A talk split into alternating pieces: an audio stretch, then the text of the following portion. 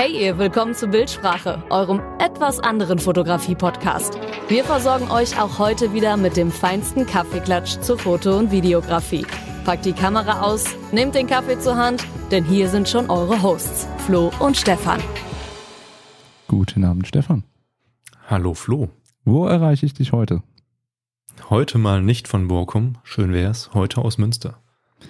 Wie sagt man so schön von deiner Homebase, glaube ich, auf Neudeutsch? Oh wei. Wobei? Nein? Ja, bleib mir weg mit sowas. Magst du kein Neudeutsch? Ich glaube, dafür bin ich zu alt, darf man das sagen? Ist das so? ja, grausam, ne? Okay. Ja, gut. Wie geht's dir denn? Was gibt's Neues? Ganz gut. Ähm, Abgesehen ja davon- letztes Jahr zuletzt gehört. Genau, dass wir auch gerade das zweite Mal starten ins neue Jahr und festgestellt haben, dass Handball läuft. Richtig, Ja. genau. Äh, eigentlich, ja, ich bin gut ins neue Jahr reingekommen. Wie gesagt, ich war ja auf Borkum gewesen zum Jahreswechsel. Ähm, hab's dann mir nicht nehmen lassen, auch an Neujahr mal in die kalte Nordsee reinzuhüpfen. Sehr erfrischendes Erlebnis, genau. Echt? Du hast da mitgemacht? Das ist eine Frage. Ja, von mir natürlich. War ein Fragezeichen am Ende. Ich, ich betrachte das mal rhetorisch. Die Antwort steht ja fest. Eigentlich hast du sie gegeben, richtig, genau. Ja, genau. Ja, also äh, die Nordsee war erfrischend. Wir hatten, ich meine, es waren 8 Grad Wassertemperatur. Also tatsächlich auch mal vergleichsweise warm zu den vergangenen Jahren. Ach, warm. Du meinst, die Ja. Temperatur bei andere, bei der andere ihr Essen lagern, ist für dich warm. Okay, verstehe. Ja. Interessant. Jo, sagte. Jo, okay. Alles klar. Naja, Wie war dein Jahreswechsel? Bist du gut reingekommen? ruhig. Sehr entspannt, Gott sei Dank. Wir haben Brettspiel gespielt bis morgens um halb drei. Solltest du kennen, Kampf um Hogwarts. Oh ja. Wir haben erfolgreich in einem Rutsch bis inklusive Jahr 4 gespielt. Schön. Du wirst jetzt lachen. Wir hatten es heute wieder auf dem Tisch liegen und wir haben bei Jahr 1 wieder angefangen, haben sogar Jahr 2 auf Anhieb geschafft. Und jetzt äh, sind wir mal gespannt, wie weit wir kommen. Ich habe mich da inzwischen ein bisschen eingelesen, weil ich fand es doch sehr unregelmäßig und von vielen Faktoren abhängig, die man einfach nicht gut beeinflussen kann. Und da habe ich mal gegoogelt, wie andere das so sehen. Und es hängt echt von der Spielerzahl ab. Je mehr du bist, desto schwieriger wird's. Was ich schon irgendwie blöd finde, weil Mhm. es ist ja ein kooperatives Spiel. Ich finde das gerade paradox, weil äh, Hiko und ich hatten heute genau das Gegenteil in den Raum gestellt. Ach was. dass wenn du mit vier Spielern spielst, dass du dann viel eher diese Hogwarts-Karten in Umlauf kriegst, mit denen du einfach dein Deck aufbauen kannst. Dass du nicht darauf hoffen musst, dass die guten Karten mit den zehn, die du vielleicht kaufen kannst, dann oben drin liegen und den Rest gar nicht siehst, sondern dass mit vier Spielern einfach viel mehr von den Karten, von den potenziell guten Karten auch in Umlauf kommen. Ja, das Problem ist aber, je mehr du bist, desto öfter treffen dich diese Bösewicht und anderen Karten auch passiv.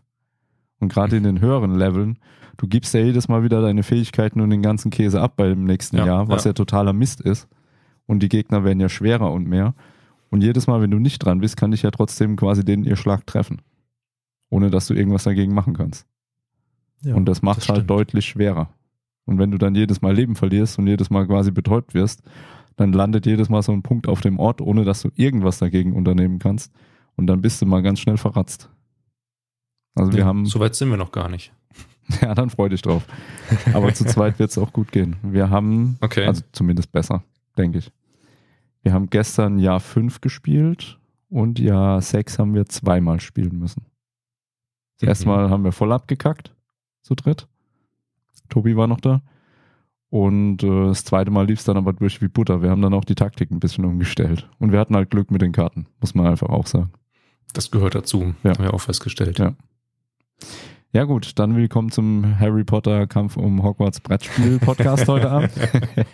Äh, mir lag was ganz ähnliches auf der Zunge, ja. Ähm, ja, Gehen wir noch wieder zurück zu unserem eigentlichen äh, Hauptthema. ist das so? Fotografie. Ja, dann trinke ich mal einen Schluck. Ja, äh, ich hatte nämlich das Vergnügen um, und habe mein neues Objektiv mit nach Borkum genommen. Zurück zum Thema News. Gehört ja bei uns am Anfang irgendwie auch immer mit dazu. Ja, genau. Ich wollte gerade fragen, was hast du so getrieben? Äh, ja, ich hatte gehofft, ähm, Borkum gibt ja doch viel Naturschutz und viel weite Natur und ähm, viel Interessantes, was da so vor eine 600 Millimeter Linse davor springen, fliegen, hüpfen, laufen könnte. Ich muss gestehen, ich wurde bitterbös enttäuscht. Von dem, was vor die Linse hüpft oder von der Linse? Also von dem, was hinter der Linse ist, oder? Äh, von dem, was vor der Linse ist, tatsächlich. Ah, okay. Also die Linse an sich hat mich bisher nicht enttäuscht, äh, eher das Wetter, um sie einzusetzen und eben das Motiv davor. Mhm. Problem war, ähm, dass Silvester war. Und es ja leider genug Vollidioten gibt, die das morgens um 10 Uhr schon zelebrieren und den ganzen Tag durch.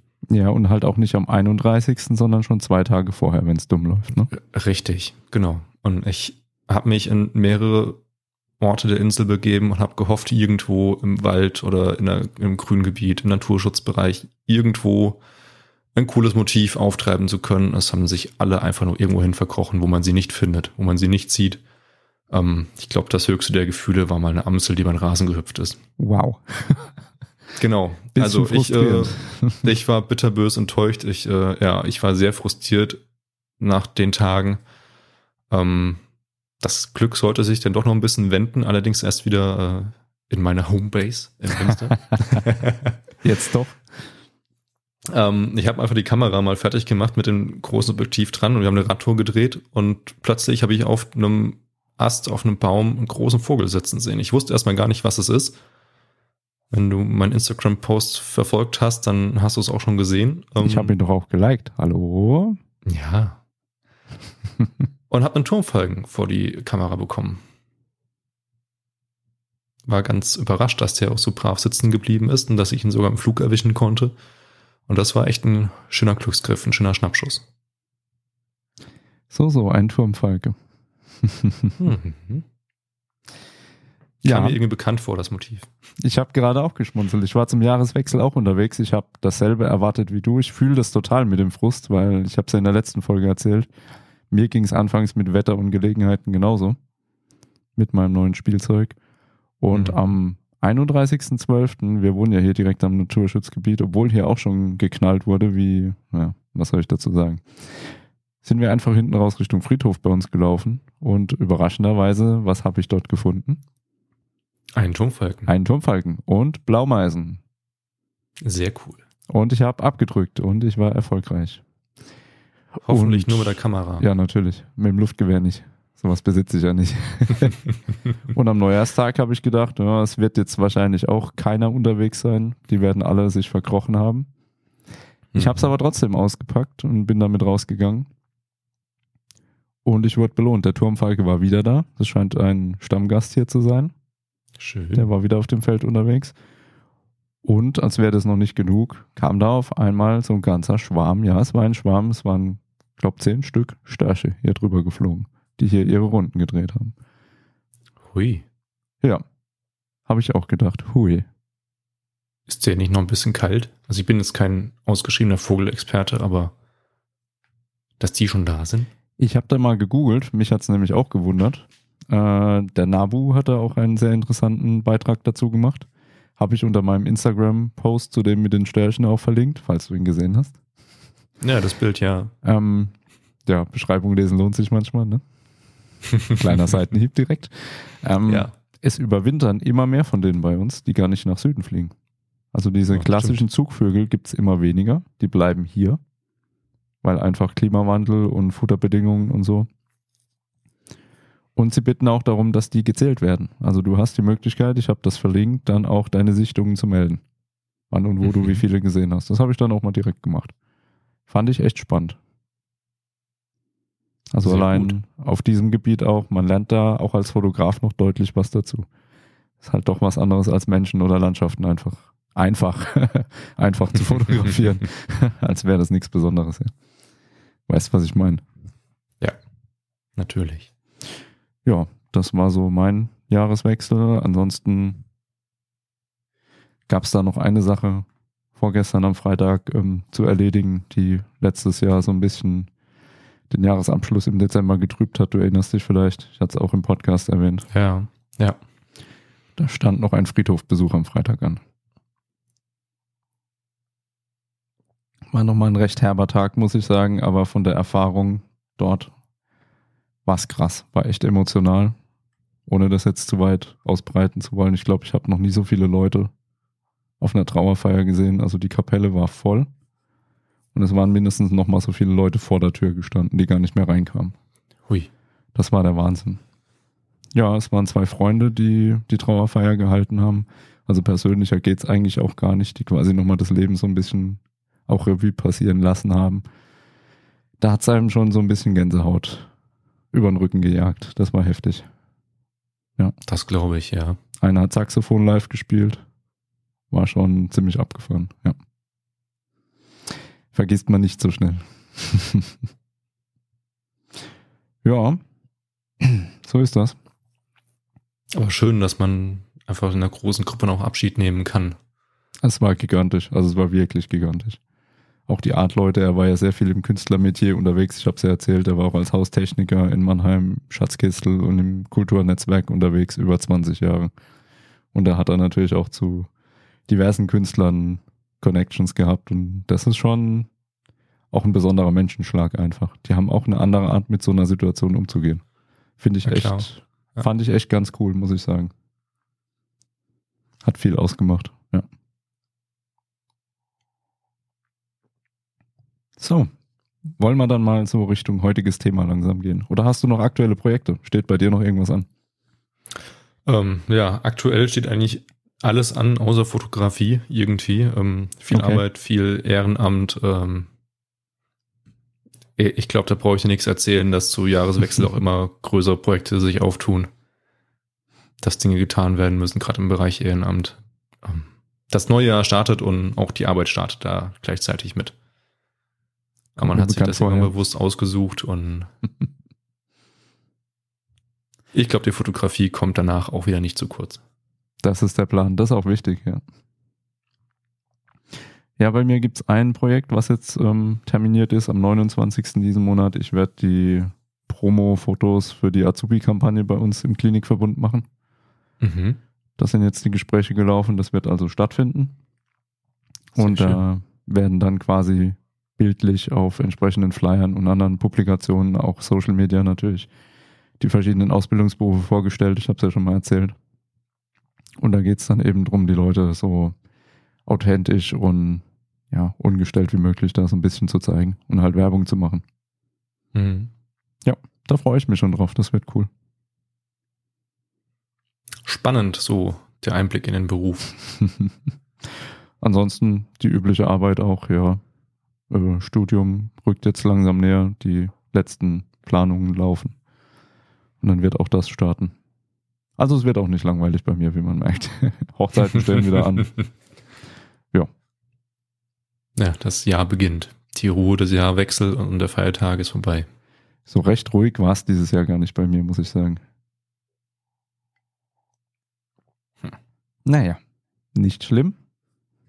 Heute haben wir ein etwas umfangreicheres Thema, deswegen auch Teil 1. Da wird noch ein Teil 2 dann hinterherkommen. Ich würde sagen, am besten direkt, dann haben wir es abgefrühstückt. ähm, ja. ja, aber eigentlich auch eins der wichtigsten Themen, weil es gibt viele Leute, die über Kameraequipment reden und über mögliche Einstellungen und andere Sachen und was du alles brauchst, um tolle Fotos zu machen. Das alles recht und schön. Ich will das gar nicht irgendwie abwerten wollen. Aber ich habe über gewisse Kollegen, die ich auch noch erwähnen werde heute bei dem Thema, einfach auch den Schwerpunkt Licht so ein bisschen mehr zu schätzen gelernt und auch eben einfach den entsprechenden Raum zu geben. Denn meiner Meinung nach ist so der erste Schritt, nachdem man die Kamera einigermaßen verstanden hat und weiß, welches Rädchen man wie drehen muss, wie sehe ich Licht und wie verstehe ich Licht. Weil die Technik kann noch so gut sein, ich kann da auch noch so viel Spaß dran haben, am Knöpfchen drücken und einstellen und Geld ausgeben. Wenn gewisse Faktoren außenrum einfach nicht den nötigen Respekt und die Beachtung kriegen, dann werden die Bilder einfach nicht besser. Das ist einfach Tatsache. Dann nutzt ja auch eine 5000 Euro Kamera nichts. Ich würde auch einen Schritt weiter gehen. Mach mal das Licht aus. Was für Bilder machst du dann?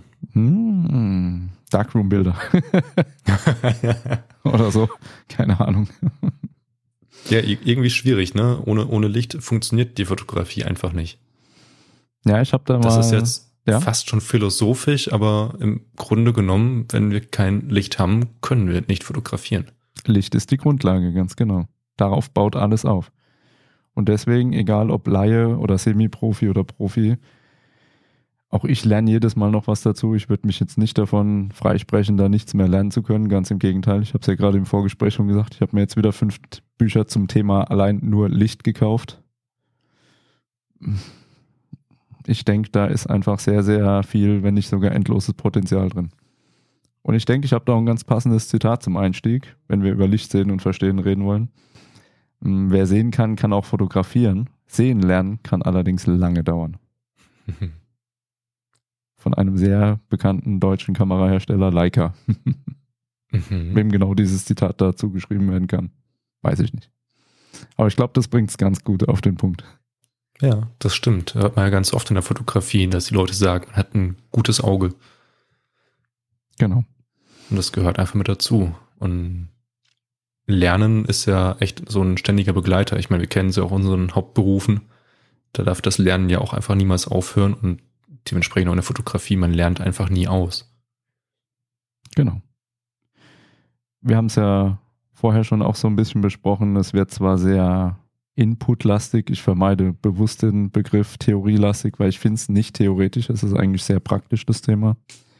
Ich versuche es auch so gut es geht an jeder Stelle Beispiele und Praxisbeispiele einfach einzubauen. Und mein großer Wunsch wäre es einfach, dass du bei jeder Gelegenheit den Part spielst, der quasi Rückfragen stellt, der sich vielleicht auch manchmal einfach so ein bisschen dumm stellt, den Laien spielt, der da jetzt ganz neu damit anfängt, mich damit so ein bisschen vielleicht auch herausfordert und guckt, ob da was hinten dran steckt hinter dem, was ich da vorbereitet habe. ich bin bemüht, Flo, weil, weißt du was? Was weiß Auf ich? Auf meinem Notizzettel zu heute Abend steht, ähm, dass ich Licht bisher eigentlich eher unbewusst genutzt habe. Und äh, das, was du mir heute Abend alles erzählen wirst oder viel mehr unseren Zuhörern erzählen wirst. Ich glaube, da ist für mich noch sehr, sehr viel dabei, was auch ich einfach noch lernen kann. Tja, dann schauen wir doch mal, oder? Ich bin sehr gespannt. Es könnte vielleicht etwas länger werden heute, wir werden sehen, aber wir machen einfach, bis wir das Thema durchhaben. bis zum bitteren ja. Ende. Handball läuft, ne? Denk dran. Handball läuft, bis wir fertig sind, nicht mehr. Nein, also wer uns inzwischen kennt, der weiß ja, wir haben da eigentlich eine sehr ja, humoristische Art, auch mit so Sachen umzugehen. Wir nehmen uns selber, glaube ich, auch nicht so ganz ernst. Das ist auch wichtig. Mhm. Also auch bei mir ist da mit Sicherheit nicht alles in Stein gemeißelt. Auch meine Fotografie verändert sich weiter. Das ist jetzt einfach so mein Status quo, von dem ich einfach mal so ein bisschen erzähle, wie ich momentan so über Licht rede, denke und wie ich damit versuche, auch jeden Tag zu arbeiten. Nach Möglichkeit. Kann morgen schon wieder anders aussehen. Deswegen Teil 2. Nein. Also nehmen wir diese 365 Teile Licht auf. Und danach passend äh, zu zwei sehr guten Fotografen, die ich sehr, sehr schätze, die ich auch schon oft erwähnt habe, folgt dann 365 Teile Schatten. ja. Wollen wir dann einfach Lust mal so langsam, ja. Äh, lustigerweise, Thema, Thema Schatten steht bei mir beim Thema Licht direkt daneben. Okay ist für mich irgendwie sehr gestalterisch. Aber ich glaube, darauf wirst du auch zu reden kommen. Ja, ich habe dir meine Notizen vorab gegeben, sonst wäre es, glaube ich, ein bisschen arg fies gewesen. ich meine, du bist ja hier Co-Produzent und nicht Zuhörer, der ins kalte Wasser geschmissen wird. Äh, ich habe es gar nicht so intensiv studiert, weil ich genau das ein Stück weit wollte, dass ich einfach ganz authentisch auch darauf reagieren kann. Das ist natürlich die andere Möglichkeit. Also ihr seht, da gibt's auch schon wieder tausend Möglichkeiten. Das ist ja das Schöne. Nein, das kommt aber unserem, unserem Hin- und Herspiel heute Abend vielleicht auch ganz zugute. Dann lass uns das Spiel doch einfach mal starten. Oder? Step One. Ich freue mich schon. Ja, Step One, genau, er hat mitgelesen. Oder auf gut altdeutsch, wie normale Menschen sagen, der erste und wichtigste Schritt, bevor es überhaupt losgeht. Ich habe es genannt, beherrsche deine Technik. Jetzt werden alle mhm. aufschreien und sagen, verdammt, was will der Typ? Eben hat er davon geredet, dass wir über Licht äh, sehen reden wollen und jetzt erzählt er uns, wir müssen als Erste die Technik beherrschen. Widerspruch? Hm, nein, definitiv nicht. Warum? Ganz einfach. Ich muss, um Licht äh, gezielt einzusetzen und zu verstehen, erstmal natürlich auch wissen, wie kann ich an meiner Kamera oder an meinem Objektiv Einfluss von Blende, Verschlusszeit, ISO, in Abhängigkeit einstellen, ohne diesen Automatikreiter zu fahren, um eben zu sehen, was macht das mit meiner Helligkeit, was macht das mit meinem Bild. Ist ganz einfach so, wir sind ja Fotografen, die aus diesem Vollautomatikmodus raus sind. Das heißt Teilautomatik oder manuelle Belichtung. Und das ist einfach grundsätzlich entscheidend, um diese Bildwirkung dann auch hinzukriegen, die man haben möchte. Wir haben es ja in den letzten Podcasts schon, ich glaube, ich weiß nicht, wie oft wir es schon gepredigt haben in den acht Folgen. Wer die Automatik einfach nutzt, der fährt mit Autopilot. Das ist dann so, ja, es kann so werden, wie ich will. Es werden wahrscheinlich auch oft brauchbare Bilder. Aber vom Look her und von dem Feel, sage ich jetzt einmal, von dem Gefühl her, werde ich nicht das rüberbringen, was ich will. Weil wenn ich die entsprechenden Faktoren aus der Hand gebe, dann kann ich auch die entsprechende Emotion nicht mehr transportieren. Wenn ich jetzt sage, das Bild soll vielleicht etwas dünkler werden, um eine düstere Stimmung zu kriegen, es soll ein High-Key, es soll vielleicht hell werden, sehr freundlich, vielleicht sogar ein bisschen überbelichtet, das gebe ich halt alles in dem Moment, wo ich die Automatik ans Steuer lasse, aus der Hand. Deswegen erster Schritt, ganz wichtig, beherrsche die Technik. Blende, Verschlusszeit, ISO. Muss sitzen. Vor allem anderen. Das ist Step One. Ich würde so noch einen Schritt weiter gehen. Ich glaube, man sollte nicht nur diese drei Dinge beherrschen, ähm, man sollte sie vor allem an der eigenen Kamera beherrschen und das involviert nicht nur irgendwie ein oder zwei Rädchen, um mal schnell diese Werte zu verändern. Ähm, ich habe es heute auf Instagram in einem Reel gesehen, man sollte eigentlich die Funktion eines jeden Knöpfchens beherrschen, dass man wirklich ganz situativ einfach auf die Werte eingehen kann. Absolut. Ich meine. Also nicht, nicht nur drei Werte, sondern auch wissen, ähm, wie kann ich mir denn zum Beispiel meine Blendenvorschau einstellen an der Kamera? Dass genau. ich wirklich sehe, was macht meine Blende jetzt gerade mit meinem Bild. Deswegen beherrsche deine Technik. Also ich rede jetzt nicht davon, das Ganze blind zu können, wie ich es auf Hochzeiten dann mache, zu wissen, ich greife mit dem Zeigefinger nach vorne, drehe in die Richtung und das passiert mit dem Bild oder ich greife mit dem Daumen hinten auf den Knopf und es passiert das mit dem Bild. Das erwarte ich gar nicht. Das ist äh, Endgame, wie man so schön sagt bei Marvel. Nein, aber so wie du sagst, ich muss wissen, welchen Knopf drücke ich, welche Funktion habe ich dahinter und was macht es. Das ist ja, essentiell. Das, das ergibt einfach das Gesamtverständnis nicht nur von diesen drei Werten, die wir immer wieder hoch und runter predigen, sondern von dem Gesamtprinzip der eigenen Kamera. Jetzt kann ich natürlich sagen, ich fotografiere mit dem Smartphone, das macht eh alles alleine. Ja, gut, auch da kannst du manuelle Einstellungen machen. Geht auch. Genau. Also so leicht lasse ich euch aus der Nummer nicht raus. und auch da gilt, wer den Autopilot ans Steuer lässt, der kriegt halt das, was der Autopilot dann für gut empfindet, aber nicht das, was man halt vielleicht selber möchte ja, ich kann mich jetzt wieder hinsetzen, kann sagen, Rest regelt die Post-Production, ich mache es mit Photoshop oder mit äh, Lumina, aber das haben wir ja auch schon geklärt, ist weder der Spaß für uns noch der Anspruch. Ne? Auf alle Fälle. Dann brauche ich mich nicht hinstellen, morgens um fünf irgendwo im Pfälzerwald stehen und sagen, ich will jetzt dieses Foto machen, dann kann ich mir am Photoshop setzen und sagen, hier, KI, bau mir mal einen Wald, bau mir da einen Fels rein und dann hätte ich gerne noch einen Sonnenaufgang am Himmel. Genau.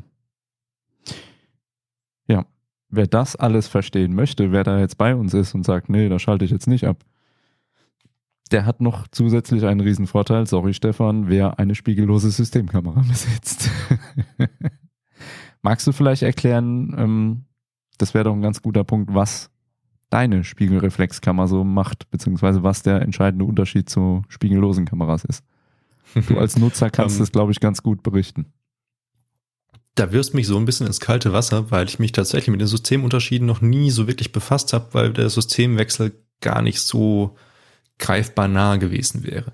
Was meine Spiegelreflexkamera aber vom Namen her auf alle Fälle von deiner Systemkamera schon unterscheidet, ist der Spiegel. Dass ich eben das Licht durch mein Objektiv in die Kamera einfallen lasse, das erstmal auf einen Spiegel geht und mir das Originalbild, was vorne im Objektiv reinkommt, in der Regel bei Offenblende, um die Kamera möglichst effizient in den Einstellungen nutzen zu können, in den Sucher kommt. Und dieses Bild schaue ich mir an. Deswegen brauche ich ja auch meinen Blendenansichtsbutton, meinen Knopf, damit ich sagen kann, hey, liebe Kamera, ich möchte jetzt gerne das abgeblendete Bild, was ich dann auch so gerne ähm, entwerfen möchte, angezeigt bekommen, dass die Blende vorne abblendet, dass ich dann eben dieses Bild im Sucher drin habe.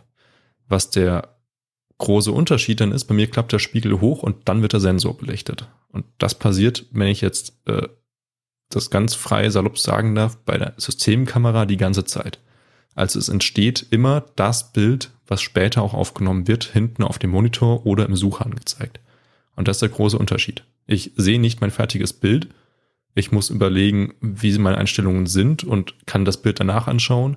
Du kannst dir das Bild direkt schon quasi anzeigen lassen, was du gerade mit deinen Einstellungen entwirfst. Genau. Genau so kann man es sagen. Also ich habe quasi die Handy-Variante.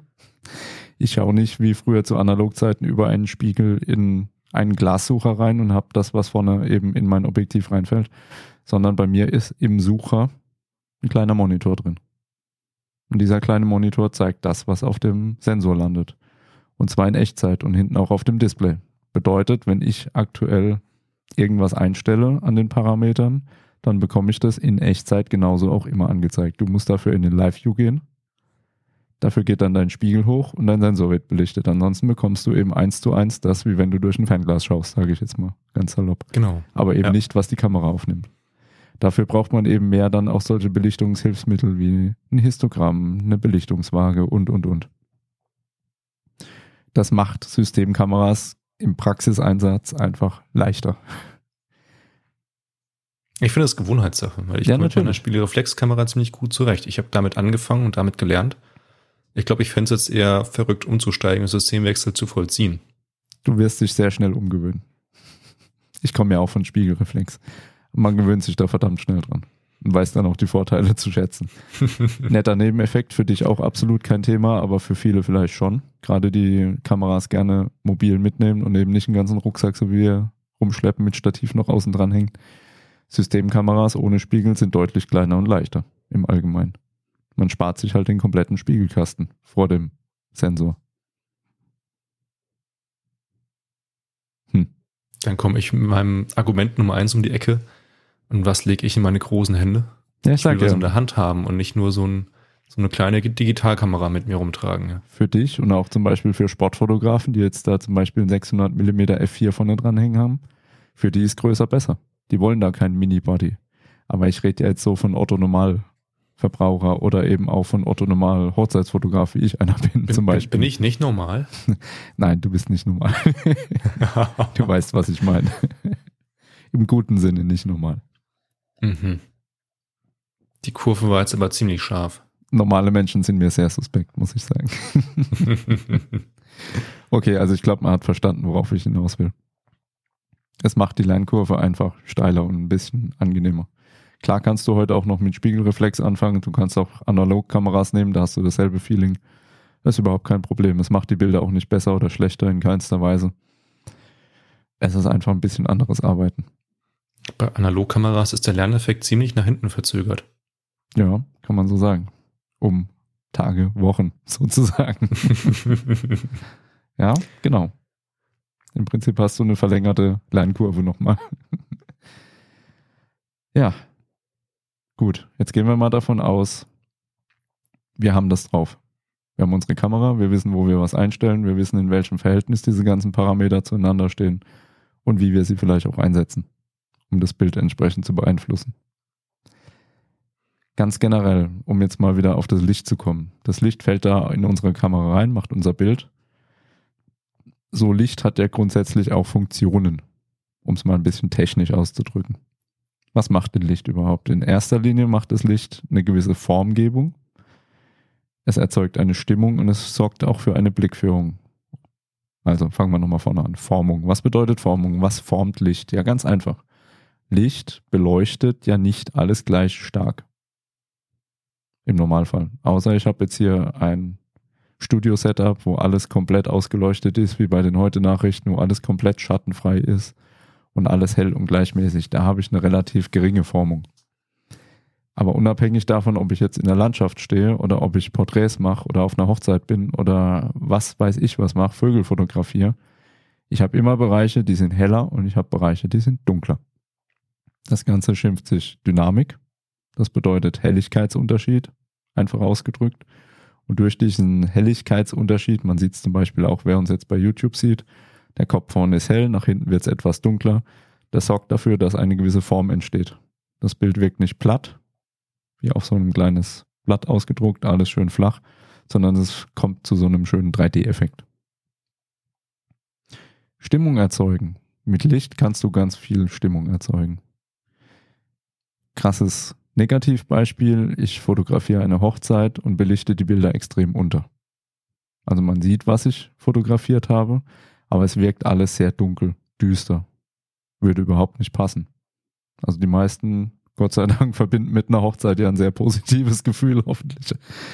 Ähm, da wäre es doch schön, wenn das Ganze hell und freundlich wäre. Also mit Helligkeit verbinden wir auch Freude und gute Emotionen. Einfach ausgedrückt. Wie gesagt, einfach ausgedrückt. Auch damit kann ich eben entsprechend Stimmung erzeugen. In der Landschaft kann ich das genauso. Ein Sonnenaufgang, der vielleicht noch nicht ganz vollständig ist. Da habe ich so die ersten Lichtstrahlen. Der Morgen fängt langsam an. Die Sonne ist noch gar nicht über dem Horizont. Wir haben so blaue Stunde, wie sich das schön schimpft. Das wird langsam goldenes Licht. Da habe ich innerhalb von ein paar Minuten oder einer halben Stunde von mir aus auch sehr, sehr viele Stimmungen und Emotionen, die da nacheinander einfach ablaufen. Und ich würde mal behaupten, das, das, ist auch so der, Gro, der Großteil des Ganzen, was da wirklich so den Spaß an der Sache ausmacht. Das war so meine allererste Assoziation mit dem Wort Stimmung und den, dem, der Funktion von der Stimmung und Licht, ähm, dass es da primär um Farbe gehen wird. Also um Helligkeit von Bildern habe ich mir da noch gar keine Gedanken gemacht. Mhm. Oh, Horizont schon wieder erweitert. Also für mich war es wirklich so dieser Moment einfach, habe ich jetzt irgendwie einen, einen warmen, warme Farben in dem Bild oder habe ich irgendwie ganz kalt den Weißabgleich genutzt oder wie ist da die Stimmung, die ich damit aufbaue? Ich hau das dich war jetzt so mein mal, erster Gedankengang damit tatsächlich. Ich hau dich jetzt mal komplett aus den Socken und sag, das funktioniert auch mit Schwarz-Weiß. Natürlich. Dann arbeitet man ganz viel mit hell und dunkel einfach, mit den verschiedenen Abstufungen. Und jetzt haue ich dich noch weiter aus den Socken, aber jetzt kommen wir schon tiefer in die Materie, als ich an dem Punkt eigentlich wollte. Auch wenn du in Schwarz-Weiß siehst oder fotografierst, spielen die Farben, die da draußen stattfinden, trotzdem eine sehr große Rolle. Weil die Farben sich unterschiedlich in entsprechenden Helligkeitsabstufungen auch im Schwarz-Weiß-Bild dann widerspiegeln. Hm. Also zu sagen, ich fotografiere schwarz-weiß, weil ich Farben nicht leiten kann oder es uncool finde. Farben haben einen sehr großen Einfluss auf Schwarz-Weiß-Bilder. Da könnt ihr machen, was ihr wollt. ja, genau. Stimmung erzeugen. Durch entsprechende Helligkeit, Dunkelheit, Düsterkeit.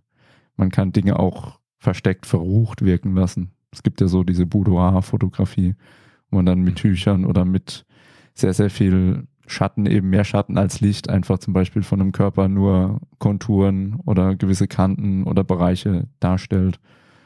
Das ist nicht immer was Negatives. Ich habe gesagt, dunkel ist düster, aber man kann damit eben auch diesen, ja, Look erzeugen, wie soll ich sagen, das Ganze so ein bisschen versteckt und eben, ja, ich glaube, du weißt, was ja, ich meine. Schatten, Schatten einfach, genau, Schatten. das trifft eigentlich ganz gut Genau. auf den Punkt. So Dinge, die einfach im Schatten stehen ein bisschen. Genau, Nicht negativ gemeint, sondern halt wirklich einfach vom Licht her. genau. Deswegen auch Blickführung. Blickführung war ja der letzte Punkt, ähm, den ich bei Funktionen des Lichts genannt habe. Unser Blick, unser Sehen ist darauf grundsätzlich programmiert, dahin zu schauen, wo der hellste Punkt ist. Also immer erstmal nach hell. Dieses Prinzip kann ich auch umdrehen, indem ich eben alles hell mache und nur einen kleinen Spot dunkel. Dann fällt natürlich auch der wieder auf im Bild. Wenn ich minimalistisch fotografiere, Beispiel, ich stehe bei dir auf Borkung, habe einen ganz hellen Strand, habe einen ganz hellen Himmel, der komplett grau ist, an einem total verhangenen Tag, mache eine Langzeitbelichtung, alles ist total grau, hell, weiß in weiß und ich habe einen Pfahl im Wasser stehen. Wo geht mein Blick hin? Ja, natürlich auf den Pfahl.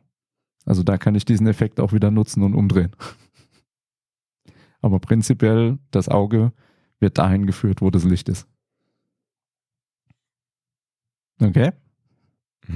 Okay. das wären so die Grundfunktionen von Licht. Was Licht so macht und wofür wir es überhaupt brauchen. Man kann da natürlich auch, äh, Klammer auf, in der Nachbearbeitung, Klammer zu, noch ein bisschen nachhelfen und so gewisse Lichtführungen einbauen. Also jeder Landschaftsfotograf und auch jeder People-Fotograf und auch alle anderen nutzen das. Nennt sich in der Fachsprache Dodge and Burn. Bedeutet, ich helle gewisse Bereiche des Bildes auf, dunkle andere ab, erzeuge damit noch mehr Kontrast. Kontrast ist ja nichts anderes als ein Verhältnis zwischen hell und dunkel. Und über diesen Kontrast mache ich nichts anderes als Partien betonen oder eben in den Hintergrund stellen und andere Sachen dann eben wieder in den Vordergrund und auch eben den Blick zu führen. Beispiel Landschaftsfotografie. Ich, wie gesagt, versuche viele Beispiele zu bringen. Ich habe meinen Vordergrund und dieser Vordergrund führt mich ins Bild rein. Hinten am Ende über dem Berg geht gerade die Sonne auf und jetzt kommen die ersten Sonnenstrahlen nach vorne. Natürlich betone ich oder versuche zu betonen, dass dieser Weg von vorne, der auf mein Motiv am besten führt, beleuchtet ist und eben mein Motiv anstrahlt. Und den Rest außen lasse ich so ein bisschen dunkler. Das ist Blickführung. Mein Blick wird von unten über den Vordergrund in den Mittelgrund in das Motiv reingeführt und bleibt dann im besten Fall hinten am Horizont hängen, wo die Sonne zum Beispiel aufgeht. Das wäre ganz klassisch Funktion Licht, Blickführung. Fragen bis hier. Ich baue mir gerade so, wie du das erzählst, die Komposition im Kopf immer auf. Spannend. Dann versuch doch nochmal kurz äh, was in deinen Worten dazu zu sagen, weil ich schenke mir jetzt mal ein bisschen Wasser nach. Ich werde sehr viele Textinhalte heute haben, deswegen äh, versuche ich jetzt mal die Wasserflasche aufzukriegen. also alle drei Punkte in meinen Worten zusammengefasst.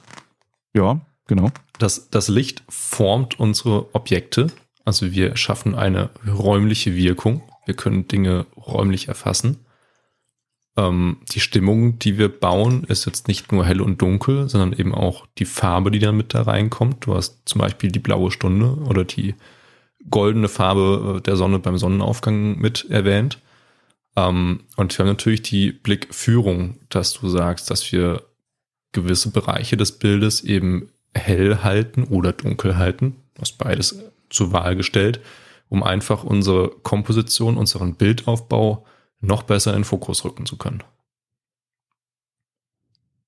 Genau. Eigentlich gar nicht so schwierig, oder? Ja. Das ist ein komplexes Thema. Ich sage immer, sehr gut. Es ist so ähnlich wie Medizin. Ich sage es auch immer den neuen Kollegen. Die ganzen Sachen, die man dann lernt, sind eigentlich gar nicht so schwierig. Es ist einfach nur sehr, sehr viel. Man muss sich diese Happen irgendwie zusammensetzen und man braucht es mundgerecht. Und das ist das, was wir gerade so hier ein bisschen versuchen. Und dann macht es hoffentlich auch Spaß. Man muss es nutzen, man muss es anwenden. Man muss das es anwenden. Mal gehört zu haben, reicht nicht aus. Und nicht äh, frustriert sein, wenn man jetzt nach dem Podcast zum Beispiel rausgeht und sagt, ich bin da voll motiviert, ich habe da Bock drauf und es klappt nicht alles hundertprozentig auf Anhieb. Ja, kann es auch nicht. Habe ich auch nicht geschafft. ist unmöglich. Deswegen an der Stelle direkt mal der Tipp, den Podcast gerne zwei, dreimal hören. Oder Notizen dazu machen. Sachen vielleicht hinterfragen. Auch mal rückfragen, zu sagen, wie hat er das gemeint? Oder vielleicht auch mal hinterfragen, äh, stimmt das überhaupt? Ich probiere es mal aus. Vielleicht erzähle ich auch Mist. Einfach auch mal versuchen zu widerlegen. Einfach mal ein bisschen, ja, sich trauen, da selber ranzugehen. Eigene Erfahrungen machen. Das ist ja die Idee. Gut. Nächstes Thema. Licht hart oder weich? Habe ich die Frage gestellt. Bevor ich jetzt darüber was erzähle oder du die Punkte liest, die ich da notiert habe, was ist denn hartes oder weiches Licht für dich? Wenn ich jetzt nicht auf deine Liste schaue, hartes Licht für mich ist einfach irgendeine starke Lichtquelle, die total gerichtet irgendwo drauf leuchtet und na, irgendwie so wie eine Sonne, dass einfach alles wegbrennt. Was ist denn gerichtet? Du hast jetzt schon wieder einen Fachbegriff aus der Fotografie verwendet. Was ist denn gerichtetes Licht? Ja, wenn das, wenn das Licht, wenn der Strahl quasi direkt von der Lichtquelle auf mein Motiv fällt. Okay, also sehr. Bei, bei, einer, bei der Sonne ist es ziemlich einfach, die leuchtet rundrum ähm, und der Strahl kommt auch immer gerichtet in mein Licht, äh, in mein Gesicht zum Beispiel rein oder auf mein Motiv drauf. Ähm, weich wäre in dem Fall, wenn eben irgendwas dazwischen ist, was diesen Strahl ablenkt und einfach nur so das Umgebungslicht quasi das Motiv aufhält. Mhm. Also wenn nicht mehr der direkte Lichtstrahl meine Leuchtquelle auf das Gesicht, auf das Motiv drauf ist. Jetzt wird es schon wieder kompliziert. Das, was dabei rauskommt. wenn da irgendwas dazwischen war. Okay. Also, wenn wir über Licht sprechen, müssen wir im Detail als allererstes mal über Lichtquellen sprechen. Ja, was ist die Quelle? Wo kommt dieses Licht her? Und in, Abhängigkeit, in Abhängigkeit davon, wie groß diese Quelle ist und wie weit weg diese Quelle ist, habe ich hartes oder weiches Licht. Beispiel. Sonne. Du hast sie eben schon genannt. Je größer eine Lichtquelle ist, desto weicher. Je näher eine Lichtquelle ist, desto weicher das Licht. Das sind mal die Grundregeln. Mhm. So, jetzt haben wir unsere Sonne.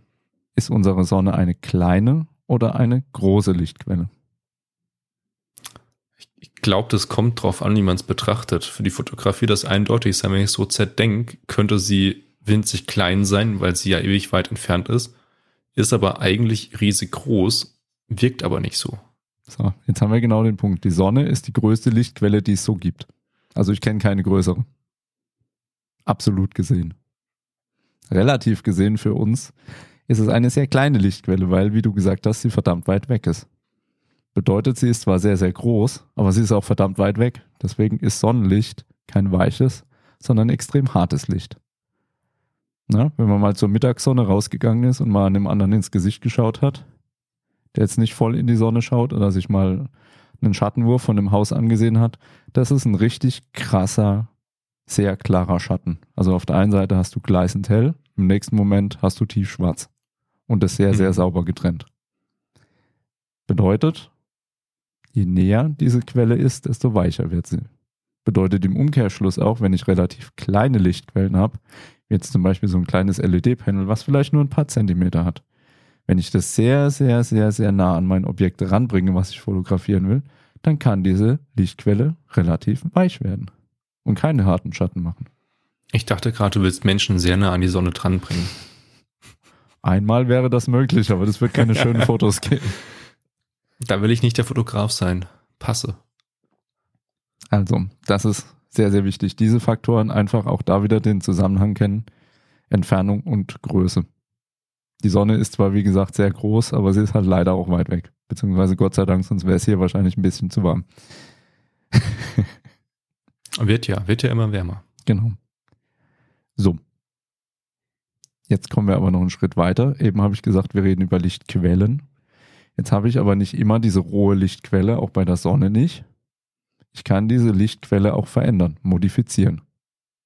In der Fotografie nennt sich sowas Lichtformer oder Modifizierer. In der Natur nennt sich das zum Beispiel Wolke. In dem Moment, wo ich jetzt ähm, eine Wolke vor die Sonne schiebe oder eine Dunstwand, habe ich genau das. Dieses harte Licht, was da punktuell gerichtet kommt, wird gestreut.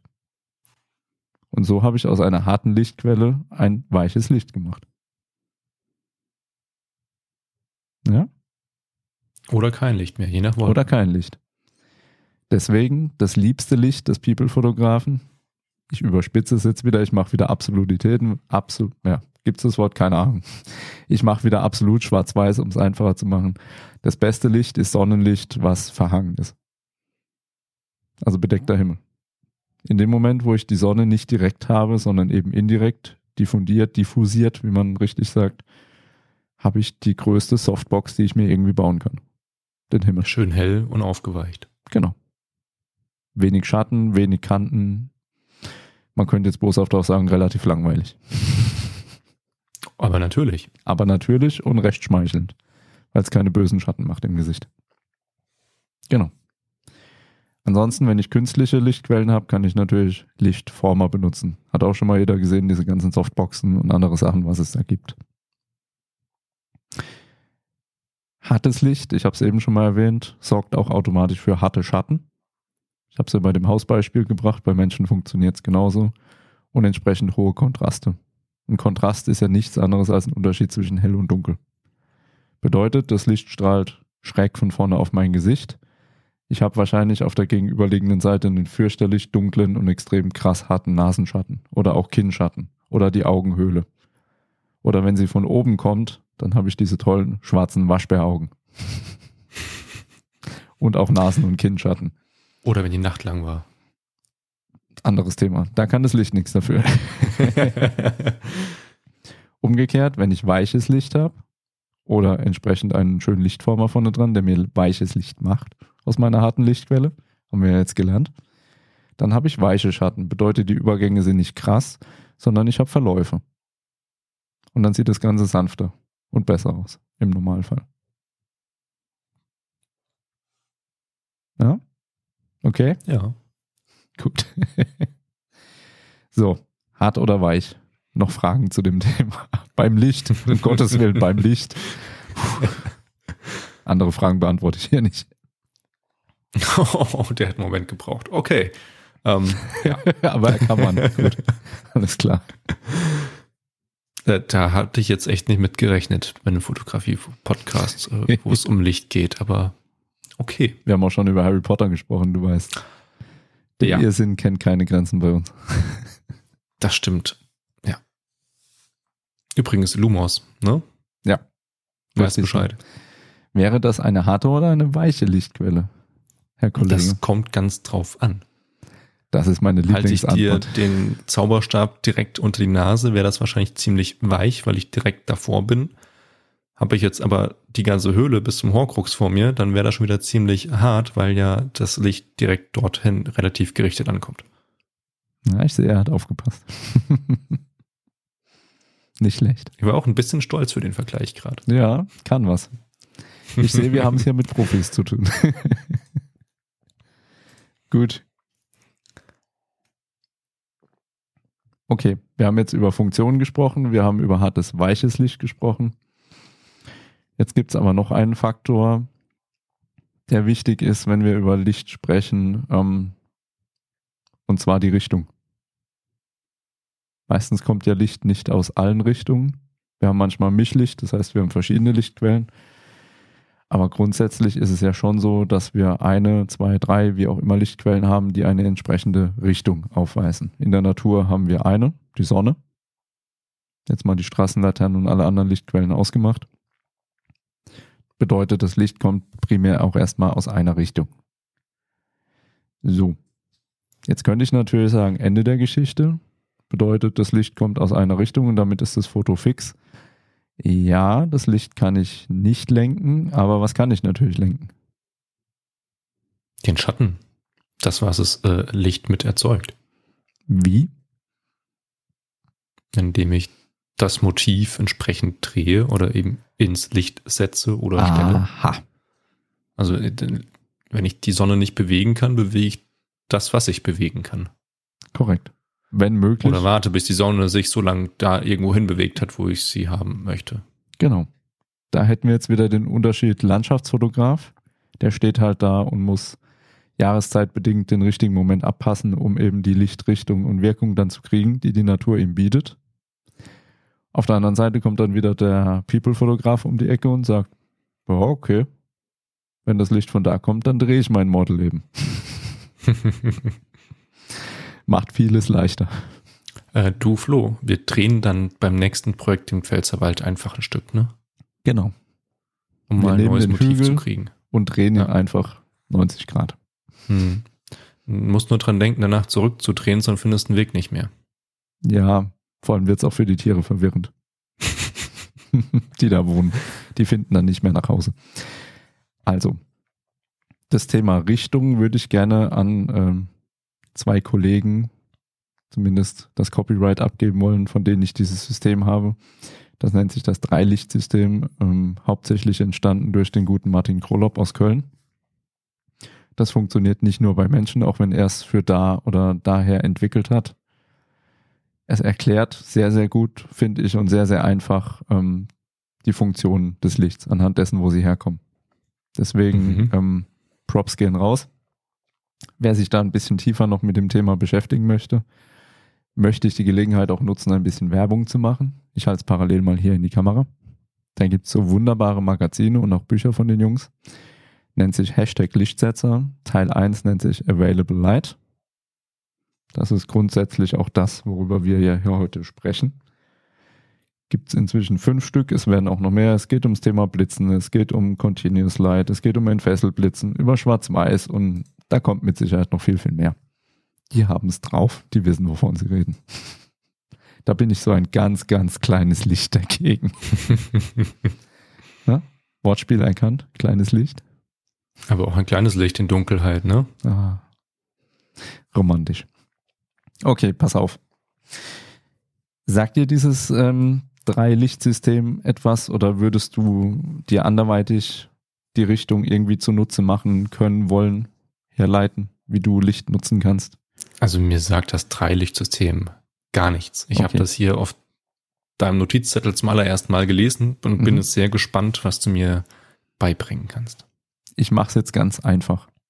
Das System ist einfach, aber ich mache es jetzt auch noch einfacher. Drei Stück gibt's. Ja, drei Funktionen und entsprechende Richtungen. Punkt eins, das einfachste, das Zeigelicht. Was macht Zeigelicht? Irgendwas zeigen. Zeigen. Ganz einfach hergeleitet, wo wird dieses Licht dann auch im Verhältnis zu meinem Objekt, zu meinem Model sein? Wahrscheinlich irgendwie frontal, dass ich es überhaupt erstmal sehen und erkennen kann. Richtig, von vorne. Also, wenn ich etwas zeigen will, dann beleuchte ich es von vorne. Ausnahmen bestätigen die Regel. Wie gesagt, wir machen es einfach. Zweite Möglichkeit, ein sogenanntes Formlicht. Ich möchte etwas formen, ich möchte etwas möglichst dreidimensional plastisch darstellen, mit Verläufen von hell nach dunkel. Mhm. Wo müsste so ein Formlicht denn dann herkommen? Irgendwo von der Seite wahrscheinlich, dass ich überhaupt irgendwie die Chance habe, ähm, einen Verlauf auch belichten zu können. Richtig, Wenn von ich der mir so ein Seite. Gesicht vorstelle, dass da auch meine Nase einen Schatten werfen kann oder eben ein hell-dunkel-Verlauf entstehen kann. Ansonsten bringt mir das Licht ja gar nichts. Richtig, von der Seite. Ganz einfach. Licht von der Seite formt mein Objekt. Egal, ob das jetzt unser Buntsandsteinfelsen ist, ob das Nachbars Katze ist, ob das ein Vogel ist, völlig egal. Ne? Licht von vorne zeigt etwas, Licht von der Seite formt. Es gibt immer Mischformen natürlich, auch wenn das Licht entsprechend wandert oder ich mehrere Quellen nutze. Aber das sind so die Grundbewegungen, die man einfach mal abdeckt. Ja, von vorne oder leicht seitlich, so halb schräg von beiden Seiten. Man sagt so 45 Grad Winkel, das ist Zeigelicht, ab da beginnt das Formlicht. So, jetzt bin ich über die Seiten gewandert. Jetzt fehlt noch ein Bereich, den haben wir noch nicht abgedeckt. Das ist das sogenannte Inszenierungslicht. Wo das stattfindet, wissen wir jetzt alle, weil das ist der einzige Bereich, der noch fehlt. Wir hätten unten und oben auch noch ein Angebot, aber wahrscheinlich möchtest du auf hinten hinaus. Ja, genau. Also alles, was so von schräg hinten auf den Kopf oder von ganz hinten auf mein Motiv fällt, ist so das klassische Hollywood-Inszenierungslicht. Das, was wir Landschaftsfotografen auch so lieben und schätzen. Und wann immer es geht, nutzen. Ne? Also wir sind klassische Lechzer nach Inszenierungslicht. Mhm. Denn unser Licht kommt immer von hinten. Wenn wir reingucken vorne, aber wenn wir das Motiv betrachten von hinten. Ganz genau. Was macht denn Inszenierungslicht so gut? Sagt ja schon der Name. Inszenieren. Ich hätte es anders ausgedrückt. Ich hätte gesagt, ähm, es hebt Konturen hervor. Sehr gut. Es, es grenzt Dinge einfach ab. Sehr gut. Ja, ganz genau. Funktioniert mit meiner Frisur eher mäßig. Aber für alle da kann anderen. man so einen schönen gleißenden Rand außenrum herstellen. Genau. Aber für alle anderen Kanten und Haarformen gibt es zum Beispiel auch dieses wunderschöne Haarlicht, was man ja kennt. Ne? Also nichts schöner, als wenn du so ein entsprechendes Model hast mit wallendem blonden oder auch braunem Haar, spielt ja erstmal keine Rolle, was dann schön von der Seite von hinten beleuchtet wird und dann so schön hell leuchtet. Das grenzt, abgesehen von der offenen Blende, hohoho, Schärfentiefe, einfach sehr gut durch die Helligkeit auch nochmal vom Hintergrund ab, so wie du gesagt hast. Oder auch mein Motiv in der Landschaft. Wenn ich jetzt wieder meinen Felsen habe, der wunderbar von schräg hinten beleuchtet wird, dann macht mir das ein super Kantenlicht, was einfach das Motiv nochmal deutlicher in Szene setzt. Deswegen Inszenierungslicht. Eigentlich ganz einfach. Deswegen stehen wir da so drauf. Das ist eigentlich alles, was man erstmal von der Richtung her, was Licht angeht, wissen muss. Es gibt immer Mischformen. Gerade wenn ich jetzt in Richtung Kunstlicht gehe, kann ich mir natürlich auch verschiedene Richtungen zunutze machen und die kombinieren. Heißt, ich organisiere mir zum Beispiel ein Zeigelicht, was relativ gerade schräg von vorne kommt, ein Stück vielleicht, um es interessanter zu machen, nicht ganz frontal, geht aber auch. Und ich baue mir eben zum Beispiel von hinten noch ein Inszenierungslicht hin. Das wäre dann ein sogenanntes Rimlight, um einfach die Konturen nochmal zu beleuchten. Um mein Motiv entsprechend vom Hintergrund abzugrenzen. Ganz einfach. Gar nicht so schwer, ne? Mhm. Ergibt alles Sinn, ja. Ist ja Die langweilig. Zahnräder, im- äh, nee, die Zahnräder im Kopf rattern schon ganz viel, tatsächlich, ja. Ist ja aber langweilig, wenn das alles hingibt. Dann kommen ja gar keine Rückfragen. Mensch, das ist ja furchtbar. Ich dachte, du fragst mich jetzt mal was. Ähm, tatsächlich brauche ich persönlich gar nicht nachfragen, weil ich finde, dass du das echt gut erklärt hast. Schleimer. Nein. Ich gebe mir Mühe. Gut. Jetzt habe ich eben schon so ein bisschen das Thema, ich kann mir Licht setzen, angeschnitten. Mhm. Jetzt gehe ich aber nochmal einen Schritt zurück und stelle die Frage, Available Light, also vorhandenes Licht, ist das dann alles, was ich brauche? Komme ich damit zurecht als Fotograf? Plakativ gefragt. Ich würde jetzt mal ganz ähm, pauschal sagen, es kommt drauf an. Das ist deine Lieblingsantwort, ne? ja, Also weil sie so universell auch einfach funktioniert. Äh, Ich glaube, da wir beide aus der Naturfotografie ganz grob gefasst einfach mal kommen, gesagt, kommen, so, ähm, reicht das erstmal, weil wir unsere Motive viel nach dem vorhandenen Licht auch einfach auswählen.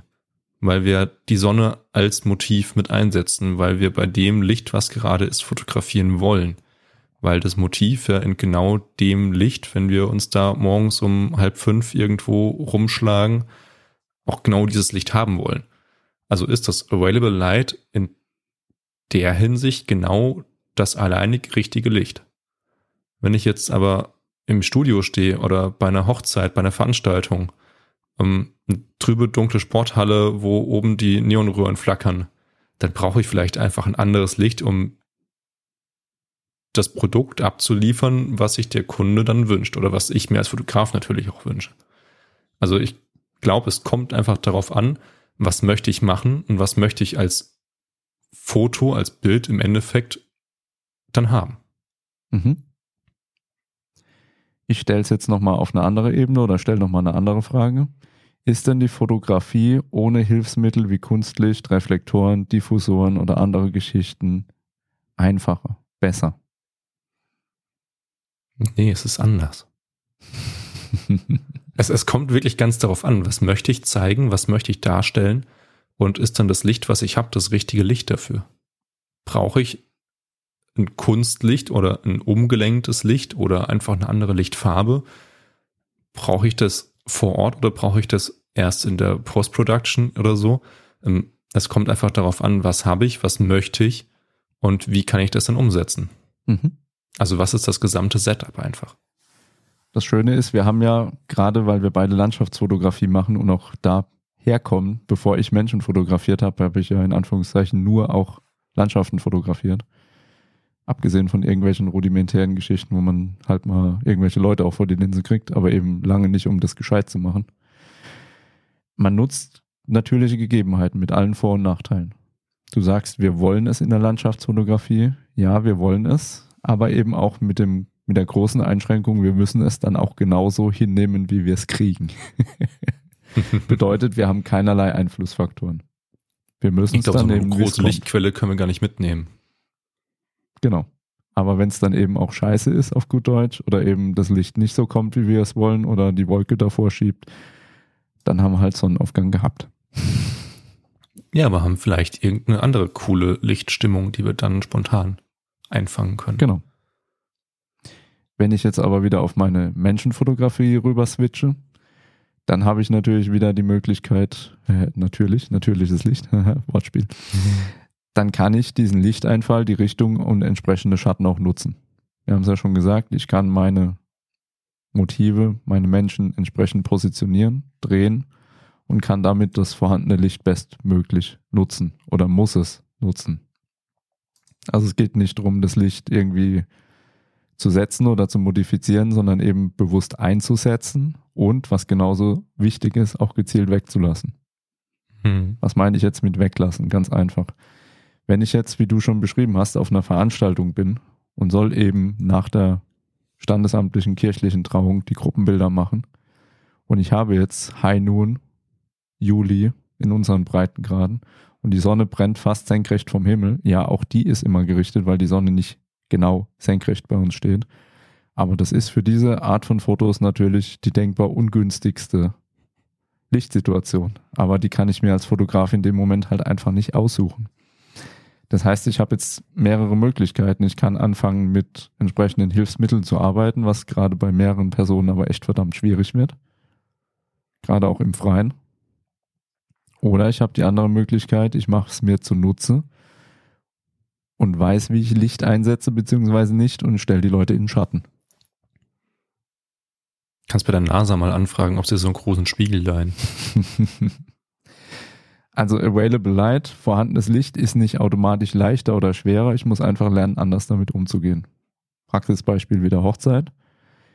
Ich nutze sehr gerne Schatten, offene Schatten, wie man auch so schön sagt. Bedeutet, ich habe jetzt irgendwo eine Situation, wo eine Wand ist. Mit ein bisschen Bäumen drüber, wo Schatten runterfällt. Aber die Vorderseite, von der ich fotografiere, ist offen. Bedeutet, von mindestens einer Seite frontal fällt dann doch das Licht rein. Weil egal, ob das Licht jetzt direkt auf die Leute trifft oder indirekt, ich kann es dann doch irgendwie lenken. Hm. Also ich kann es nicht lenken, aber ich kann die Position von den Leuten lenken und damit habe ich dann doch wieder Lichtsituationen geschaffen, die ich kontrollieren kann. Das ist die Herausforderung. Und deswegen, jetzt kommt mal wieder ein bisschen Werbung, haben wir heute noch nicht gemacht. Deswegen nehme ich mir für solche Gelegenheiten einen Profi und nicht Opa Helmut, der halt eine Spiegelreflexkamera hat, die Leute in die pralle Sonne stellt, vors Standesamt und sagt, ich mache jetzt mal die Gruppenfotos. Dann sehen sie halt entsprechend aus. Dann habe ich halt die Leute. Und hinterher On Onkel Florian fragt, ob er mal eben in Photoshop die Augen aufmachen kann. Ja, oder eben halt die schwarzen Waschbäraugen wegmachen. Oder das Doppelkinn von Tante Erna, weil halt leider sie drei Kilo zu viel hat. Ich will niemandem zu nahe treten, um Gottes Willen. Aber es ist einfach mhm. kein schmeichelhaftes Licht. Und ich kann Leute gut aussehen lassen und ich kann sie halt auch auf gut Deutsch schlecht aussehen lassen. Mein Ziel ist es immer, die Leute gut aussehen zu lassen. Aber dafür brauche ich Know-how, Fingerspitzengefühl, Erfahrung. Und ich muss es geübt haben, wie du auch schon gesagt hast. Das lerne ich nicht, indem ich es einmal gehört habe. Und auch das ist ein Grund, warum gute Fotografen Geld kosten, weil sie das gelernt haben, weil sie das regelmäßig machen und weil sie vor einer entsprechenden Veranstaltung sich Locations anschauen und wissen, wo kann ich hingehen fotografieren. Ja. Das sind alles so Punkte, über die denkt logischerweise ein Brautpaar nicht nach, soll es auch nicht. Das ist mein Job, aber dafür kriege ich dann auch entsprechend Geld. Ja. Das ist einfach der Punkt eben auch zu sagen, ja Leute, ich weiß, ihr wünscht euch jetzt dieses Motiv als Hintergrund für eure Fotos, aber ich rate euch davon ab, aus dem und dem und dem und dem Grund. Lasst uns dahin gehen. Das ist professionelles Fotografieren. Und dafür muss ich Licht verstanden haben und Licht sehen können und wissen, dass das scheiße aussieht. Ja. Ich glaube, wenn man das auch noch nicht lesen oder sehen kann, dann sollte man spätestens an dem Moment, wo man durch den Sucher schaut und das Ergebnis sieht, ähm, merken, dass es vielleicht nicht das richtige Licht ist. Ich glaube wirklich, es ist schwer. Ich glaube wirklich, es ist sehr, sehr schwer. Wenn ich mich damit nie beschäftigt habe, dann ist es schwer. Aber deswegen einfach der Appell, gibt sowas in Hände von Leuten, die wissen, was sie tun. Hm. Du lässt dir auch nicht von deinem Metzger die Haare schneiden. Ja, der Kann hat auch ein Schaf werden, ja. Der hat auch ein scharfes Messer, aber nein, einfach nein. Aber keine Schere. Vielleicht hat er auch die. Eine Geflügel-Ausbeinschere, was auch immer, wie das Ding heißt. Hm. Könnte ein bisschen grob sein für feine Haare. Ja. Und genauso grob ist eben Oberhelmut mit seiner Spiegelreflex, wenn er dich voll in die Sonne stellt. Das ist auch grob. Falls er überhaupt eine Spiegelreflex hat, ne? Genau. Oder nicht Handy, Handy tut's ja auch. Da bin ich jetzt wieder ketzerig und sage, das Handy macht es vielleicht sogar besser, weil es ja so diesen gewissen HDR-Look macht. Oder weil heutzutage eine KI dahinter steckt, die merkt, ja. ah, scheiß Licht, ich rechne da mal was schön. Ja, genau. Das macht die Bilder nicht schöner, aber es macht dir diese Situation deutlich einfacher. Mhm. Ohne dass du sogar weißt, dass es so ist. Spannend, oder? Das ist, mhm. ist schon ein echt spannendes Thema, ne? Wenn man mal drüber nachdenkt. Genau. Das ist so der Punkt. Du hast ja so ein Fotoprojekt, wo du auch äh, erzählt hast, du sollst auch gewisse Menschen fotografieren. Mhm, ja. Einfach mal so jetzt kurz zwischengefragt, es kommen ja noch ein paar Punkte. oh Gott, wir sind immer noch nicht durch. Nein. Hast du bisher das Gefühl, das bringt dir für diese Fotos schon irgendwas? Oder zumindest bei der Denkweise, wie du an diese Fotos rangehen könntest? Mm, tatsächlich das, was wir vorher schon besprochen haben. Also steckte da ja alles natürlich, drin. Natürlich gefragt, äh, wie ich sowas bewerkstelligen kann, weil bei mir ist die Natur einfach noch das Steppenpferd und nicht äh, dass die, die People-Fotografie, ähm, dementsprechend habe ich mich erkundigt und ich muss gestehen, vieles wiederholt sich jetzt einfach und dementsprechend rattern da auch die Räder, weil man anfängt, Dinge zu verarbeiten und zu verstehen und zu verknüpfen und auch das Wissen, was ich bisher habe, einfach wieder weiter auszubauen. Äh, aber für diese spezielle Situation hatte ich eigentlich schon ganz gute Idee bekommen, auf was ich achten muss. Genau. Also da hast du das schon vorweggenommen, einen guten Job gemacht. Ganz konkret, wovon reden wir? Mach's für die Leute einfach mal an einem konkreten Beispiel fest, wenn du magst. Ich habe dir ja, Ja, dann ein paar Sachen an den Kopf geschmissen und jetzt hast du die Background-Infos oder kriegst die Genau, es, es ging um Fotografie von Menschen in einem Handwerksbetrieb und die Lichtsituation ist dann natürlich sehr angespannt, nenne ich es einfach mal. Man weiß nicht, jetzt ähm, ist das jetzt draußen besser, wie steht die Sonne, von wo kommt das Licht, wie ist der Hintergrund, ähm, ist es drinnen besser in der Halle, wie was für Licht habe ich da, wie kann ich damit arbeiten und da einfach äh, flexibel drauf zu reagieren, war schon spannend, da Tipps einfach zu hören, mit Schatten zu spielen, in der Tür, vor der Tür und drinnen, draußen den Hintergrund verändern, Menschen drehen, Gruppen aufstellen oder nicht aufstellen und wie man sie wohin stellt. Und also da gab es schon echt viel, was sich hier jetzt echt wiederholt. Einfach das Licht zu lesen und sich zu überlegen, was passiert mit dem Licht auf mein Motiv, wenn ich das Licht ändere oder wenn ich das nicht kann, das Motiv ändere.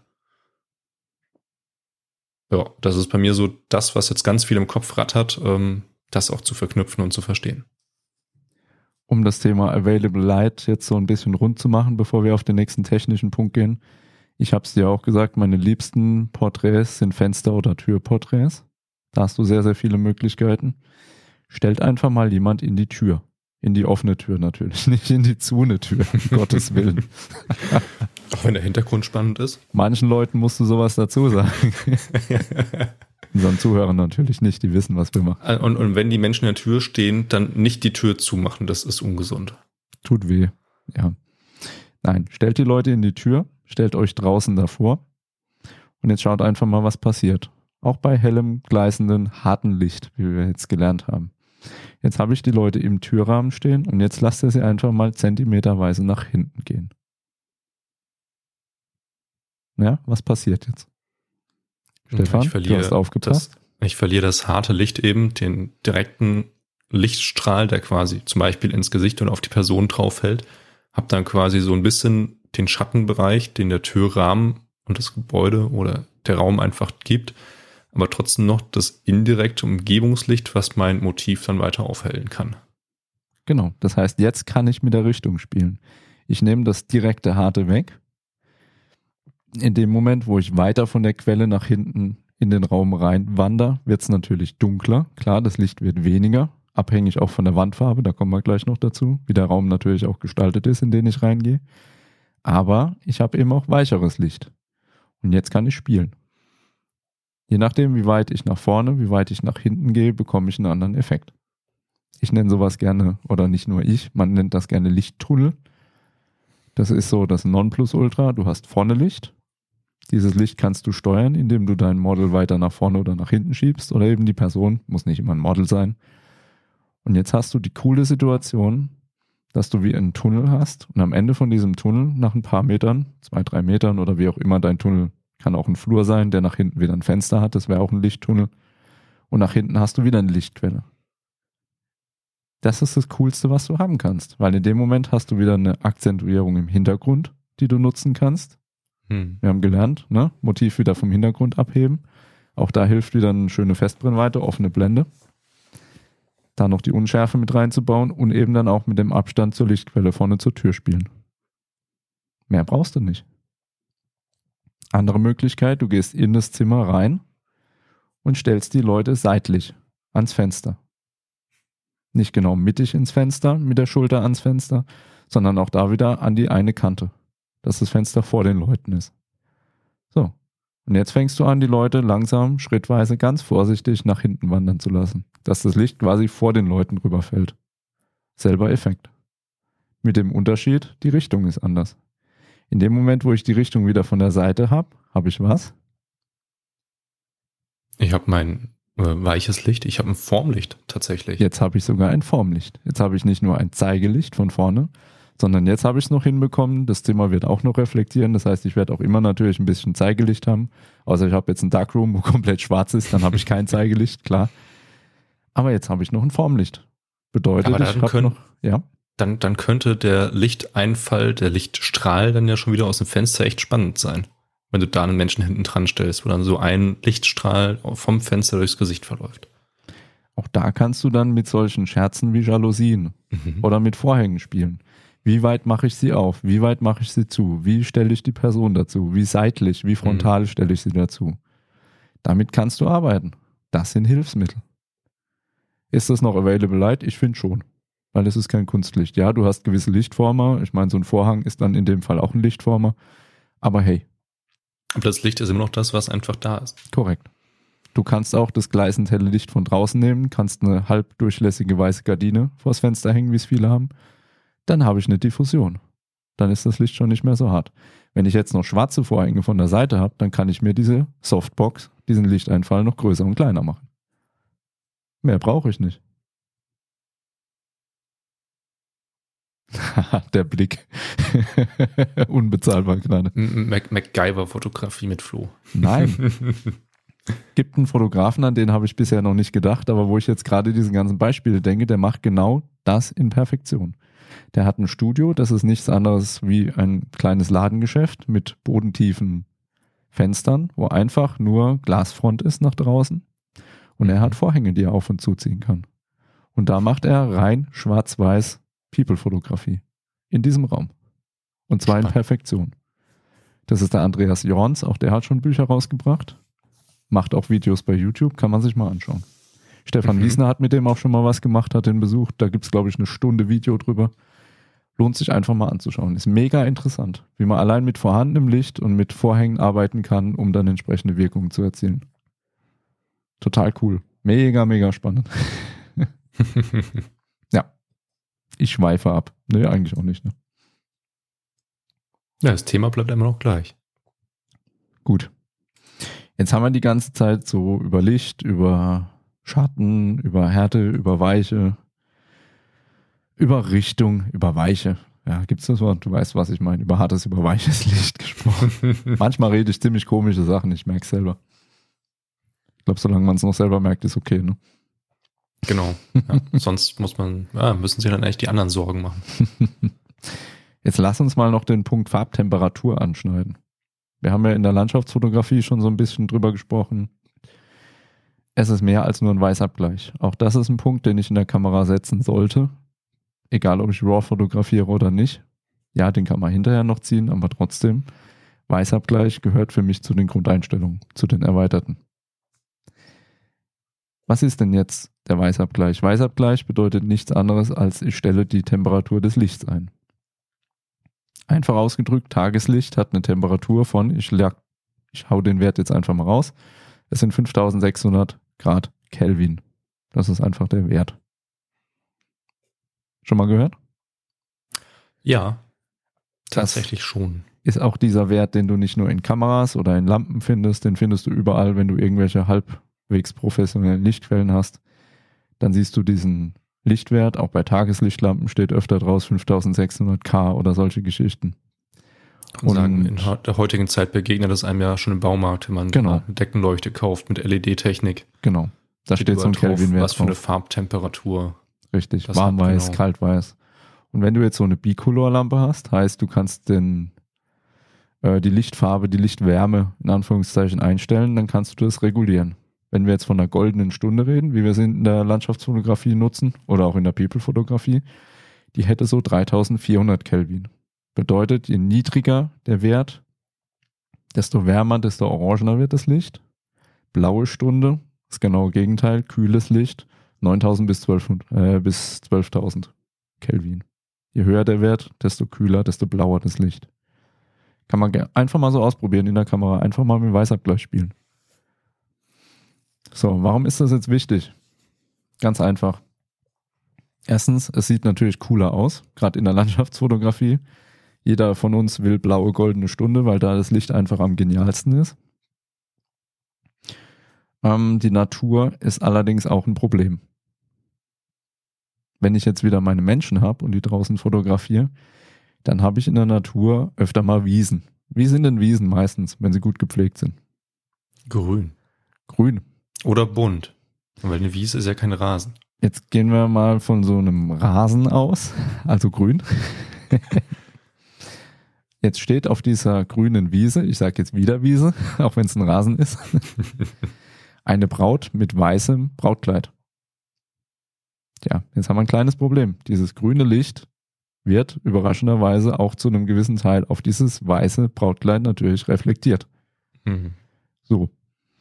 Jetzt kann ich wieder Harakiri Autopilot an den Start lassen und kann sagen, Kamera mach. In der Hoffnung, dass es gut ausgeht. Oder ich sage, ich bin Profi und stelle den Weißabgleich richtig ein, indem ich durchschaue und entsprechend den Hauttönen und dem Kleid festmache. Dann passt das Ganze. Ansonsten habe ich vielleicht ein farblich verschobenes Kleid.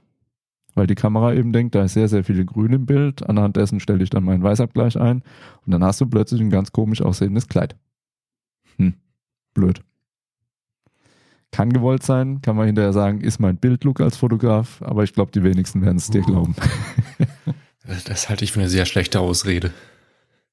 Genau. Was will ich damit generell sagen? Grundsätzlich reflektieren die meisten Flächen oder Formen Licht in unterschiedlicher Menge und in unterschiedlichen Farben. Bei der Landschaftsfotografie weniger ein Problem, da sieht es meistens cool aus. Bei der People-Fotografie aufpassen. Bedeutet, ich stelle jemand neben eine grüne oder neben eine rote Wand, auch wenn er im Schatten steht. Ich habe jetzt wieder meinen offenen Schatten, er steht im Schatten, habe nebendran diese rote Wand. Ja, was macht diese rote Wand natürlich? Reflektiert auf meine. Person. Ja. Nicht so vorteilhaft. Vor allem, wenn ich Business-Porträts machen will, die eine gewisse Neutralität und Professionalität ausstrahlen. Ah, ich weiß nicht. Wenn ich jetzt kreative Fotos mache, okay, dann kann ich nutzen. Wenn ich das bewusst mache. Aber da ist, da ist wieder der Punkt bewusst. Du kannst die Business-Porträts ja als äh, gestresste rote Rübe verkaufen, dass Genau. die Leute mit dauerhaftem Stress gut umgehen können. Ne? Genau, der Top-Manager, der immer unter Strom steht. Fotografiert vor der roten Wand. Ja. Auch das ein Tipp. Fotografiert die Menschen nicht vor rosa, roten oder sehr krassen farbigen Wänden. Das funktioniert manchmal, meistens nicht. Auch wenn es die Firmenfarbe ist, ich rate davon grundsätzlich erstmal ab. Im Zweifelsfall vor einer weißen Wand fotografieren und den Hintergrund reinschneiden. Also quasi die Leute freistellen und den Hintergrund ändern. Weil meistens reflektieren diese Farben doch auch von hinten. Wir haben gelernt Inszenierungslicht. Im Zweifelsfall habe ich dann dumme, echt blöde Farbkonturen auf den Klamotten, auf dem Kopf von den Leuten, an den Armen, Mhm. wo auch immer. Das kann richtig ins Auge gehen und das kriegst du nicht mehr raus. Was passiert, wenn ich jetzt die Person nicht nur einen halben Meter von dem Hintergrund entfernt stehen habe, sondern irgendwie mal drei bis fünf Meter? Genau, desto weniger der Effekt. Quasi, ja. Logisch. In Abhängigkeit von Abstand und Lichtintensität. Ganz klar, immer. Wenn ich dann noch ein Inszenierungslicht dahinter stelle, was dann quasi einfach heller ist als das Hintergrundlicht, dann Ja, dürfte es ja eigentlich kein Problem mehr darstellen. sind wir halt weit weg von Available Light und vorhandenem Licht. Also du kannst Ja. solche Sets auch Stimmt, nutzen. da sind wir noch unterwegs, ja. Aber bevor ich jetzt anfange, da das Ganze zu überstrahlen, würde ich mir einfach einen weißen Papierhintergrund hinten dran aufbauen, wenn ich keine andere Location bekomme. Das wäre mein Workaround. Weißt du, was mir gerade so in den Sinn kommt? Erzähl. Warum gibt es dann immer den berühmt-berüchtigten Green Screen? Wenn wir jetzt doch davon reden, die Leute niemals vor eine knallig farbige Wand zu stellen, weil das äh, entsprechend farbiges Licht wirft, warum Mhm. wird dann alles vor Greenscreen gedreht? Ich schockiere dich jetzt mal. Es gibt nicht nur Green Screen, es gibt auch Blue Screen. Gelb habe ich das auch schon gesehen, ja. Es gibt es in verschiedenen Farben. Es, das Fachbegriff dafür ist Chroma Key. Es ist einfach der Punkt, dass man diese knallige, möglichst gleichmäßig ausgeleuchtete Farbe sehr gut dann live ausschneiden kann. Weil wir reden ja jetzt hauptsächlich vom Videobereich. Das ist ja Mhm. nochmal eine ganz andere Nummer. Das live rauszurechnen und den Hintergrund auszutauschen, ist natürlich eine besondere Herausforderung. Bedeutet, der Hintergrund muss sehr gleichmäßig ausgeleuchtet sein, damit die Farbtemperatur und die Helligkeit auch gleich ist überall. Das macht es deutlich leichter, den rauszurechnen. Und da musst du natürlich auch höllisch aufpassen, dass diese Farbe eben nicht auf die Person strahlt. Und wenn das schlecht gemacht ist oder nicht 100% korrekt, dann wirst du auch da einen grünen Schatten, eine grüne Silhouette auf den Leuten sehen. Habe ich schon gesehen. Ist so. Siehst du dann. Also nicht die Übelkeit im Fernsehstudio. Nee. Also in den renommierten Sendern wirst du das nicht haben, weil die wissen, wie man ausleuchtet. Aber Es kann definitiv vorkommen. Ich habe das schon auch gesehen. Da hast du dann Farbkanten. Und im Videobereich ist das ja dann noch schlimmer. Das kannst du ja dann auch komplett verharzen. Also aus den Fotos hinterher kriegst du es auch schwer bis gar nicht mehr raus. Aber im Videobereich, ja, sieht es halt einfach nur schlimm aus. Ja. Das sind so die Fallstricke, mit denen man dann umgehen können muss, wenn man so wo arbeitet. Oder mit mhm. solchen Techniken. Gar nicht so einfach. Also, Lösungen habe ich ja schon angeboten. Entweder entsprechend andere Flächen wählen, das Objekt anders positionieren oder die farbige Reflexionsfläche umbauen. Weißes Tuch vorne dranhängen. Tischdecke in weiß. Muss ja nicht immer ein Fotohintergrund sein. Man kann ja auch mit einfachen Hilfsmitteln arbeiten, Vorhänge, was es eben gibt. Gibt mhm. ja ganz einfache, günstige Möglichkeiten. Es gibt ja entsprechende Fototücher, die dann auch nicht reflektieren, die du dann mit Klammern aufhängen kannst. In allen Preis- und Qualitätsstufen. Und damit kannst du das Thema ganz leicht aus dem Raum schaffen. Ich habe auch mit solchen Tüchern angefangen, die ich dann mit Klammern einfach hinten dran befestigt habe. Damit hast du nicht unbedingt eine eben gleiche Farbe, gerade wenn du sehr nah dran bist, wenn du weiter weg gehst, geht's. Aber es funktioniert. Du kannst damit abschatten, du kannst damit aufhellen. Überhaupt kein Problem. Jetzt hat mir der Florian vor langer Zeit mal empfohlen, legte eine Graukarte in die Kameratasche. Ah, die Graukarte, die habe ich gar nicht auf dem Zettel hier. Sehr schön. Mhm. Was Weil ist denn eine Graukarte? Ich kann Weißabgleich manuell einstellen. Ähm, die Graukarte, die ich mir dann angeschafft habe, ich muss zu meiner Schande gestehen, ich habe sie seitdem, glaube ich, zweimal nur benutzt. ähm, ist nichts anderes, als ich mache in genau diesen Lichtbedingungen ein Foto von dieser Karte, um eben einfach einen definierten Farbwert Farbwert danach als Referenz einstellen zu können. Dass die Kamera einfach weiß, der Farbton, keine Ahnung, Standardgrau, ähm, sollte eigentlich so aussehen, das weiß die Kamera ja, und dann entsprechend den Abgleich so justieren, dass der Farbton später auch so wieder rauskommt. Also ist ja mein Erfahrungsschatz damit sehr begrenzt. Funktioniert das dann auch bei so Grünstichen auf der Wiese? Also, ich hole jetzt mal kurz aus. Sehr gut. Oh, jetzt, jetzt, jetzt versucht er mich zu kriegen. Okay, ich bin dabei. Graukarte. Die Basic, äh, das Basic-Instrument ist die Graukarte. Man nennt es auch 18-prozentiges Grau. Kann man beim Fotografieren nehmen, so wie du sagst, wenn du dein Setup eingerichtet hast, du machst ein Foto mit dieser Graukarte im Bild die guten, in Anführungszeichen, professionellen Kameras haben dann entsprechenden Kalibrierungsmodus für diesen Weißabgleich. Bedeutet, du kannst genau diese Graukarte fotografieren. Und dann machst du es nicht nur in der Postproduktion, sondern du kannst es direkt beim Fotografieren, weil die Kamera erkennt dann diese Graukarte, die weiß dann, das muss 18-prozentiges Grau sein und stellt dir entsprechend den Weißabgleich sofort ein. Mhm. Wenn du dann an dem Lichtsetup nichts mehr änderst, dann passt dieser Weißabgleich für alle Fotos, die du danach machst. Das ist schon eine ziemlich feine Sache. Das funktioniert halt nur unter konstanten Bedingungen, solange du keinen Parameter irgendwie änderst. Dann funktioniert's. Die erweiterte Variante, die es noch gibt, ist ein sogenannter Color Checker. Jetzt wird's richtig abgefahren. Da hast du nicht nur Grauwerte, sondern da hast du auch noch Farben. Okay, das habe ich noch nie gehört. Die kannst du auch ins Bild halten. Die gibt man manchmal dem Model in die Hand. Diese Fotos siehst du natürlich dann entsprechend nie, weil sie nicht verwendet werden. Aber mit diesem Color Checker kannst du, wenn du eben Modefotografie oder irgendwelche andere Produktfotografie oder irgendwas machst, dann kannst du in der Postproduktion eben mit entsprechender Software genau festlegen, du hast jetzt den Color Checker benutzt, einfach ausgedrückt. Und das Programm kalibriert dir dann die Farben anhand von diesem Color Checker, dass die Farbtöne alle stimmen. Na, wenn mhm. du jetzt mhm. für entsprechende Firmen arbeitest, die eben Ferrari Rot, keine Ahnung, Lamborghini Gelb und was weiß ich, noch alles haben wollen, dann wollen die natürlich auch auf ihren Fotos, auf ihren Publikationen überall genau ihren Farbton und nicht einen anderen. Ja. Und damit musst du diese Farbtreue eben gewährleisten können. Und dafür brauchst du dieses Hilfsmittel. Wenn du jetzt wie ich Hochzeiten fotografierst, dann gehst du nicht mit einer Graukarte her im Normalfall und auch nicht mit einem Color Checker, das drückst du jetzt nicht dem Brautpaar in die Hand, sondern ich mache es tatsächlich so, ich mache es nach Gefühl und Erfahrung. Ich belichte sowohl von der Helligkeit als auch von der Farbtemperatur auf die Hauttöne. Für mich als Menschenfotograf ist das Wichtigste der Hautton.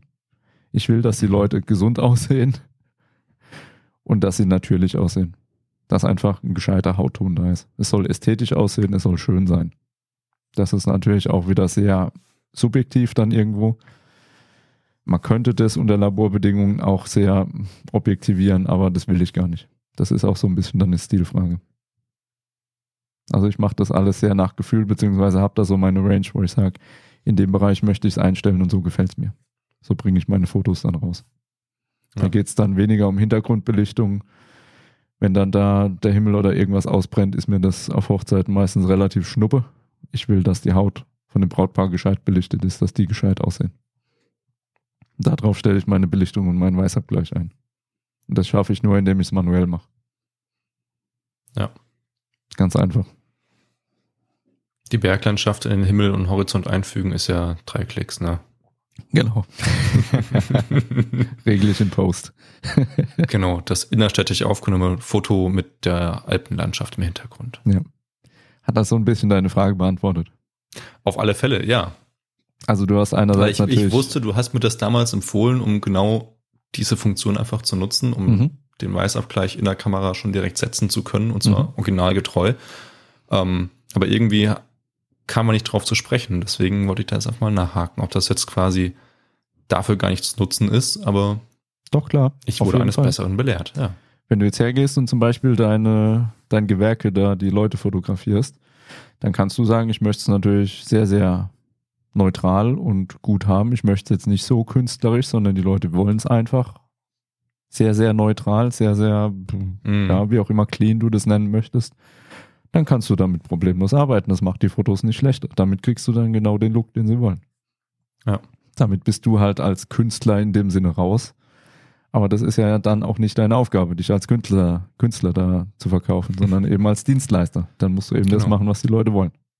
Ja. Ganz simpel.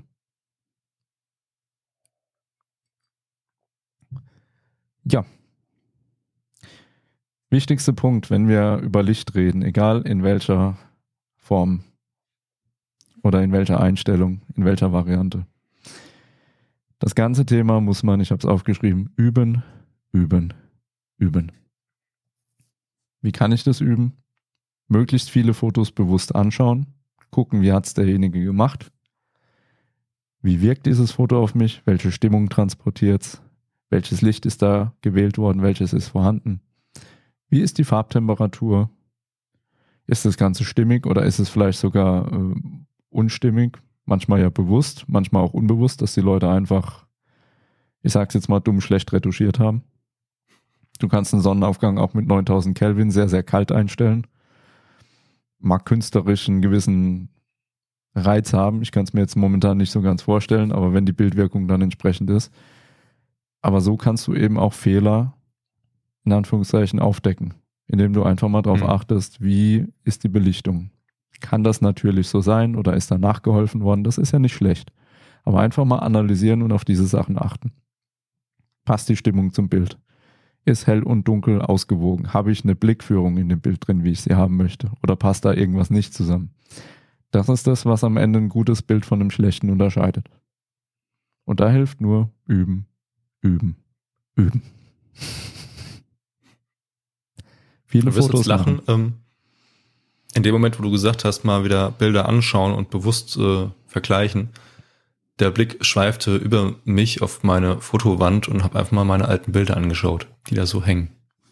Was habe ich denn jetzt mit dem neu erlangten Wissen damals so produziert? Das Spannende ist, ich glaube, unterbewusst, unbewusst, hast du vieles schon genauso gemacht.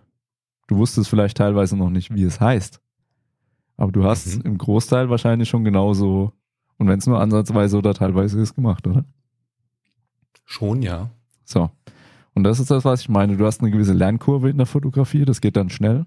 Aber über diesen Punkt dann irgendwann rauszukommen und diese 10% noch besser zu werden, dafür brauchst du dann eben Wissen und üben, genau. üben, üben. Und das ist das, jetzt komme ich wieder drauf, was ein Profi von einem Amateur oder von einem Hobbyfotografen, ohne das jetzt schlecht reden zu wollen, um Gottes Willen, einfach unterscheidet. Im besten Fall. Der hat es gemacht. da ist die Erfahrung da, genau, die Routine genau. ist drin. Noch ein Trick, um das Ganze zu üben, üben, üben. Wenn du Licht einfacher sehen willst, ohne von den Farben genervt zu sein. Ich habe zwar gesagt, Schwarz-Weiß hat auch mit Farben zu tun, aber du kannst auch einfach mal hergehen und kannst deine Kamera in Schwarz-Weiß umstellen. Das ändert nur die JPEG-Bilder. Wenn du gleichzeitig aber auch in RAW fotografierst, dann sind die davon unbeeinflusst. Genauso wie von dem Weißabgleich und anderen Sachen, RAW-Bilder sind davon nicht beeinflusst. Aber in dem Moment, wo ich die Kamera auf Schwarz-Weiß stelle, achte ich noch weniger auf die Farben, sondern mehr auf die Kontraste, mehr auf hell, mehr auf dunkel. Mehr auf Licht, mehr auf Blickführung und so weiter und so weiter und so fort. Alles, was wir bis jetzt besprochen haben. Spannend. Das Mhm. wusste ich auch noch nicht. Ich dachte, dass wenn die Kamera auf Schwarz-Weiß steht, dass sie dann auch Schwarz-Weiß-Bilder macht. Ja, Und die JPEG, schwarz-weiß sind. JPEG natürlich, klar. RAW ist immer RAW. Da kannst du in der Kamera einstellen, was du willst. Das RAW-Bild wird immer das RAW-Bild sein. Das ist der Vorteil von RAW. Wenn man so möchte.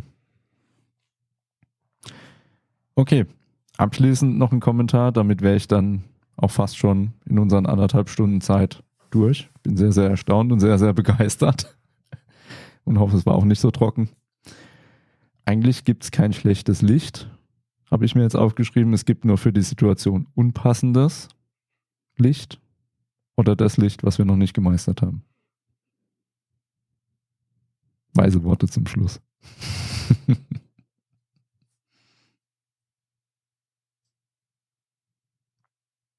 Das wäre Teil 1 von Licht sehen und verstehen gewesen. Ich freue mich auf Teil 2. Also für mich war das jetzt wirklich, ähm, wie du schon eben gesagt hast, viel hat man ja unterbewusst schon mal gemacht, Hm. aber vieles hatte bisher einfach keinen Namen. Mhm. Also einfach dieses ähm, Erfahrung, die man ja gesammelt hat, einfach nochmal verknüpfen mit Dingen, die man jetzt wieder gehört hat. Ja, und auch einfach dieses Bewusstmachen. Das, was ich immer bei der Fotografie bete, egal bei was. Genau. Da bin ich ja so ein bisschen der Spirituelle, was die Fotografie angeht. Das bete ich ja immer runter. Egal, was ihr in der Fotografie macht, macht es bewusst. Egal, ob es der Bildaufbau ist, ob es jetzt das Licht ist, ob es entsprechend die Farbtemperatur ist, was auch immer. Macht es bewusst. Und diese Dinge eben nicht nur dem Zufall zu überlassen, sondern auch technisch einstellen zu können und dann in der entsprechenden Situation bewusst einzusetzen, um die Bildwirkung zu kriegen. Das ist das, was deine Fotografie meiner Meinung nach am Ende deutlich besser macht als 99 Prozent der anderen. Das Wort zum Sonntag aus der frohen Botschaft des Florian. üben, üben, üben und macht es bewusst. Ja, das kann ziemlich Spaß machen. Ja. Und ich glaube, damit ist es auch gelungen, das Thema ein bisschen lebendig zu halten, nicht ganz so trocken. Es gehört immer ein bisschen Theorie und Background-Wissen dazu, sonst funktioniert es einfach nicht. Aber ich glaube, es war so praktisch, wie es nur irgendwie geht, gehalten. Und an der Stelle nochmal, ich kann euch nur aller, allerwärmstens ans Herz legen. Das sind wunderbare, lesbare Bücher, die sind auch nicht dick. Also das sind wirklich fast Broschüren, die man mitnehmen kann die man immer wieder aufschlagen kann, wo man auch keine Angst hat. Das sind irgendwelche Sammelbände, die dürfen nicht zerknautschen oder zerkratzen oder irgendwas. Das sind wirklich Lehrwerke. Hashtag Lichtsetzer, Krolop und Gerst. Nein, ich bekomme kein Geld von denen. Ist mir völlig egal, ob ihr es kauft oder nicht. Aber ich bin absoluter Fan davon. Sehr, sehr cool. Sehr, sehr viel Demut vor dem, was die schon seit 15 Jahren inzwischen machen. Das ist eine richtig, richtig krasse Arbeit.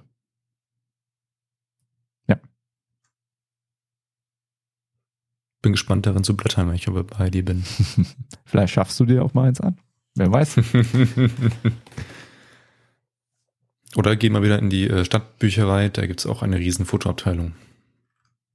Das würde mich jetzt sehr interessieren, ob die von denen was haben. Äh, Ich hatte es gerade auch gedacht, einfach mal durch die Reihen durchgehen und mal gucken, ob irgendeiner der Titel, die du in den bisherigen Folgen genannt hast, da steht. Es waren ja jetzt schon mehr als genug. Genau, ja. Mal gucken, ob man da über einen drüber stolpert. Bin ich mal gespannt, was du berichtest, wenn du das mal irgendwann machst. Würde mich echt interessieren. Ja, du kommst nach Münster, dann gehen wir da gemeinsam rein. auch ein guter Plan. Würde mich auch interessieren, ja. Klingt nach Spaß. Hast du jetzt noch abschließend irgendwelche Fragen, irgendwelche Unklarheiten, irgendwas, was ich dusselig erklärt habe oder was überhaupt keinen Sinn macht? Oder sagst du einfach, wie du so gerne sagst, erstmal sacken lassen und dann. Auf alle Fälle sacken lassen. Es war tatsächlich echt viel Input. Ähm, mich hast du sehr zum Nachdenken angeregt, aber auch einfach, weil ich jetzt meine Erfahrung mit dem wieder, ich wiederhole mich, Gehörten einfach verknüpfen kann.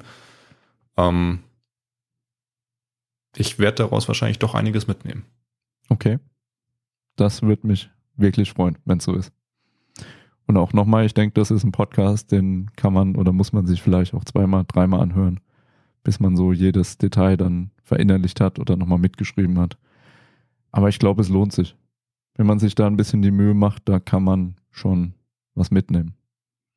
Das war ja so eigentlich auch die Grundidee neben dem Kaffeeklatsch, der natürlich auch ganz wichtig ist, auch den Leuten was zu bieten, was sie mitnehmen können für ihre Fotografie, egal auf welchem Level sie gerade stehen.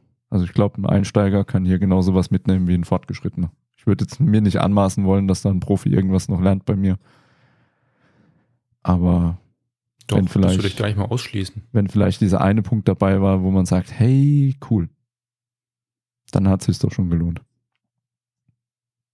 Auch ein Profi, der in seinen eingefahrenen Standardarbeitsweisen irgendwie immer die gleichen Bilder macht, denkt sich dann vielleicht, ach, da war ja was. Ja, Ist dann vielleicht nicht neu, was er lernt, aber er kriegt die Augen mal wieder geöffnet. in diesem Sinne zum Abschluss, gerade bei diesen Folgen, wo es recht thematisch ist, ich nenne es jetzt mal thematisch, nicht theorielastig, thematisch ist, glaube ich, ein guter Ausdruck. Würde Mhm. mich das Feedback unserer Hörer natürlich umso mehr noch interessieren als sonst auch. Macht euch gerne mal die Mühe, schreibt mal ein, zwei Zeilen, das muss ja kein Roman oder kein Buch sein. Bringt euch das was? Hat euch das irgendwie was genutzt? War das unterhaltsam? Oder sagt ihr, oh nee, hör mir auf mit den Themen. Wir wollen einfach nur Kaffeeklatsch. Ich hoffe, es war nicht die Podcast-Folge zum Einschlafen. Genau. Und wenn, dann vielleicht auch die zum Aufwachen und zum Weitermachen. Dann wäre es wieder in Ordnung. Auf alle Fälle. Gut, Stefan, hast du noch was? Nö. Dann würde ich sagen, bleibt auch mir wieder heute ein großes innerliches Blumenpflücken und Danke sagen für die äh, Möglichkeit, das mit dir hier weiterhin durchzuziehen, auch im neuen Jahr. Ja. Dass du dir das anderthalb Stunden angetan hast, wieder heute mit mir. Ach, ein Vergnügen. Und dann würde ich einfach sagen, machen wir beim nächsten Mal mit Teil 2 weiter. Ich bin sehr gespannt darauf. Vielleicht gibt's ja dann auch schon Feedback von dir, dass du irgendwas davon mal ausprobiert, umgesetzt hast. Wir werden sehen, ja. In diesem Sinne, dir und allen Zuhörern eine gute Zeit und wir hören uns beim nächsten Mal wieder. Genau. Bis dann.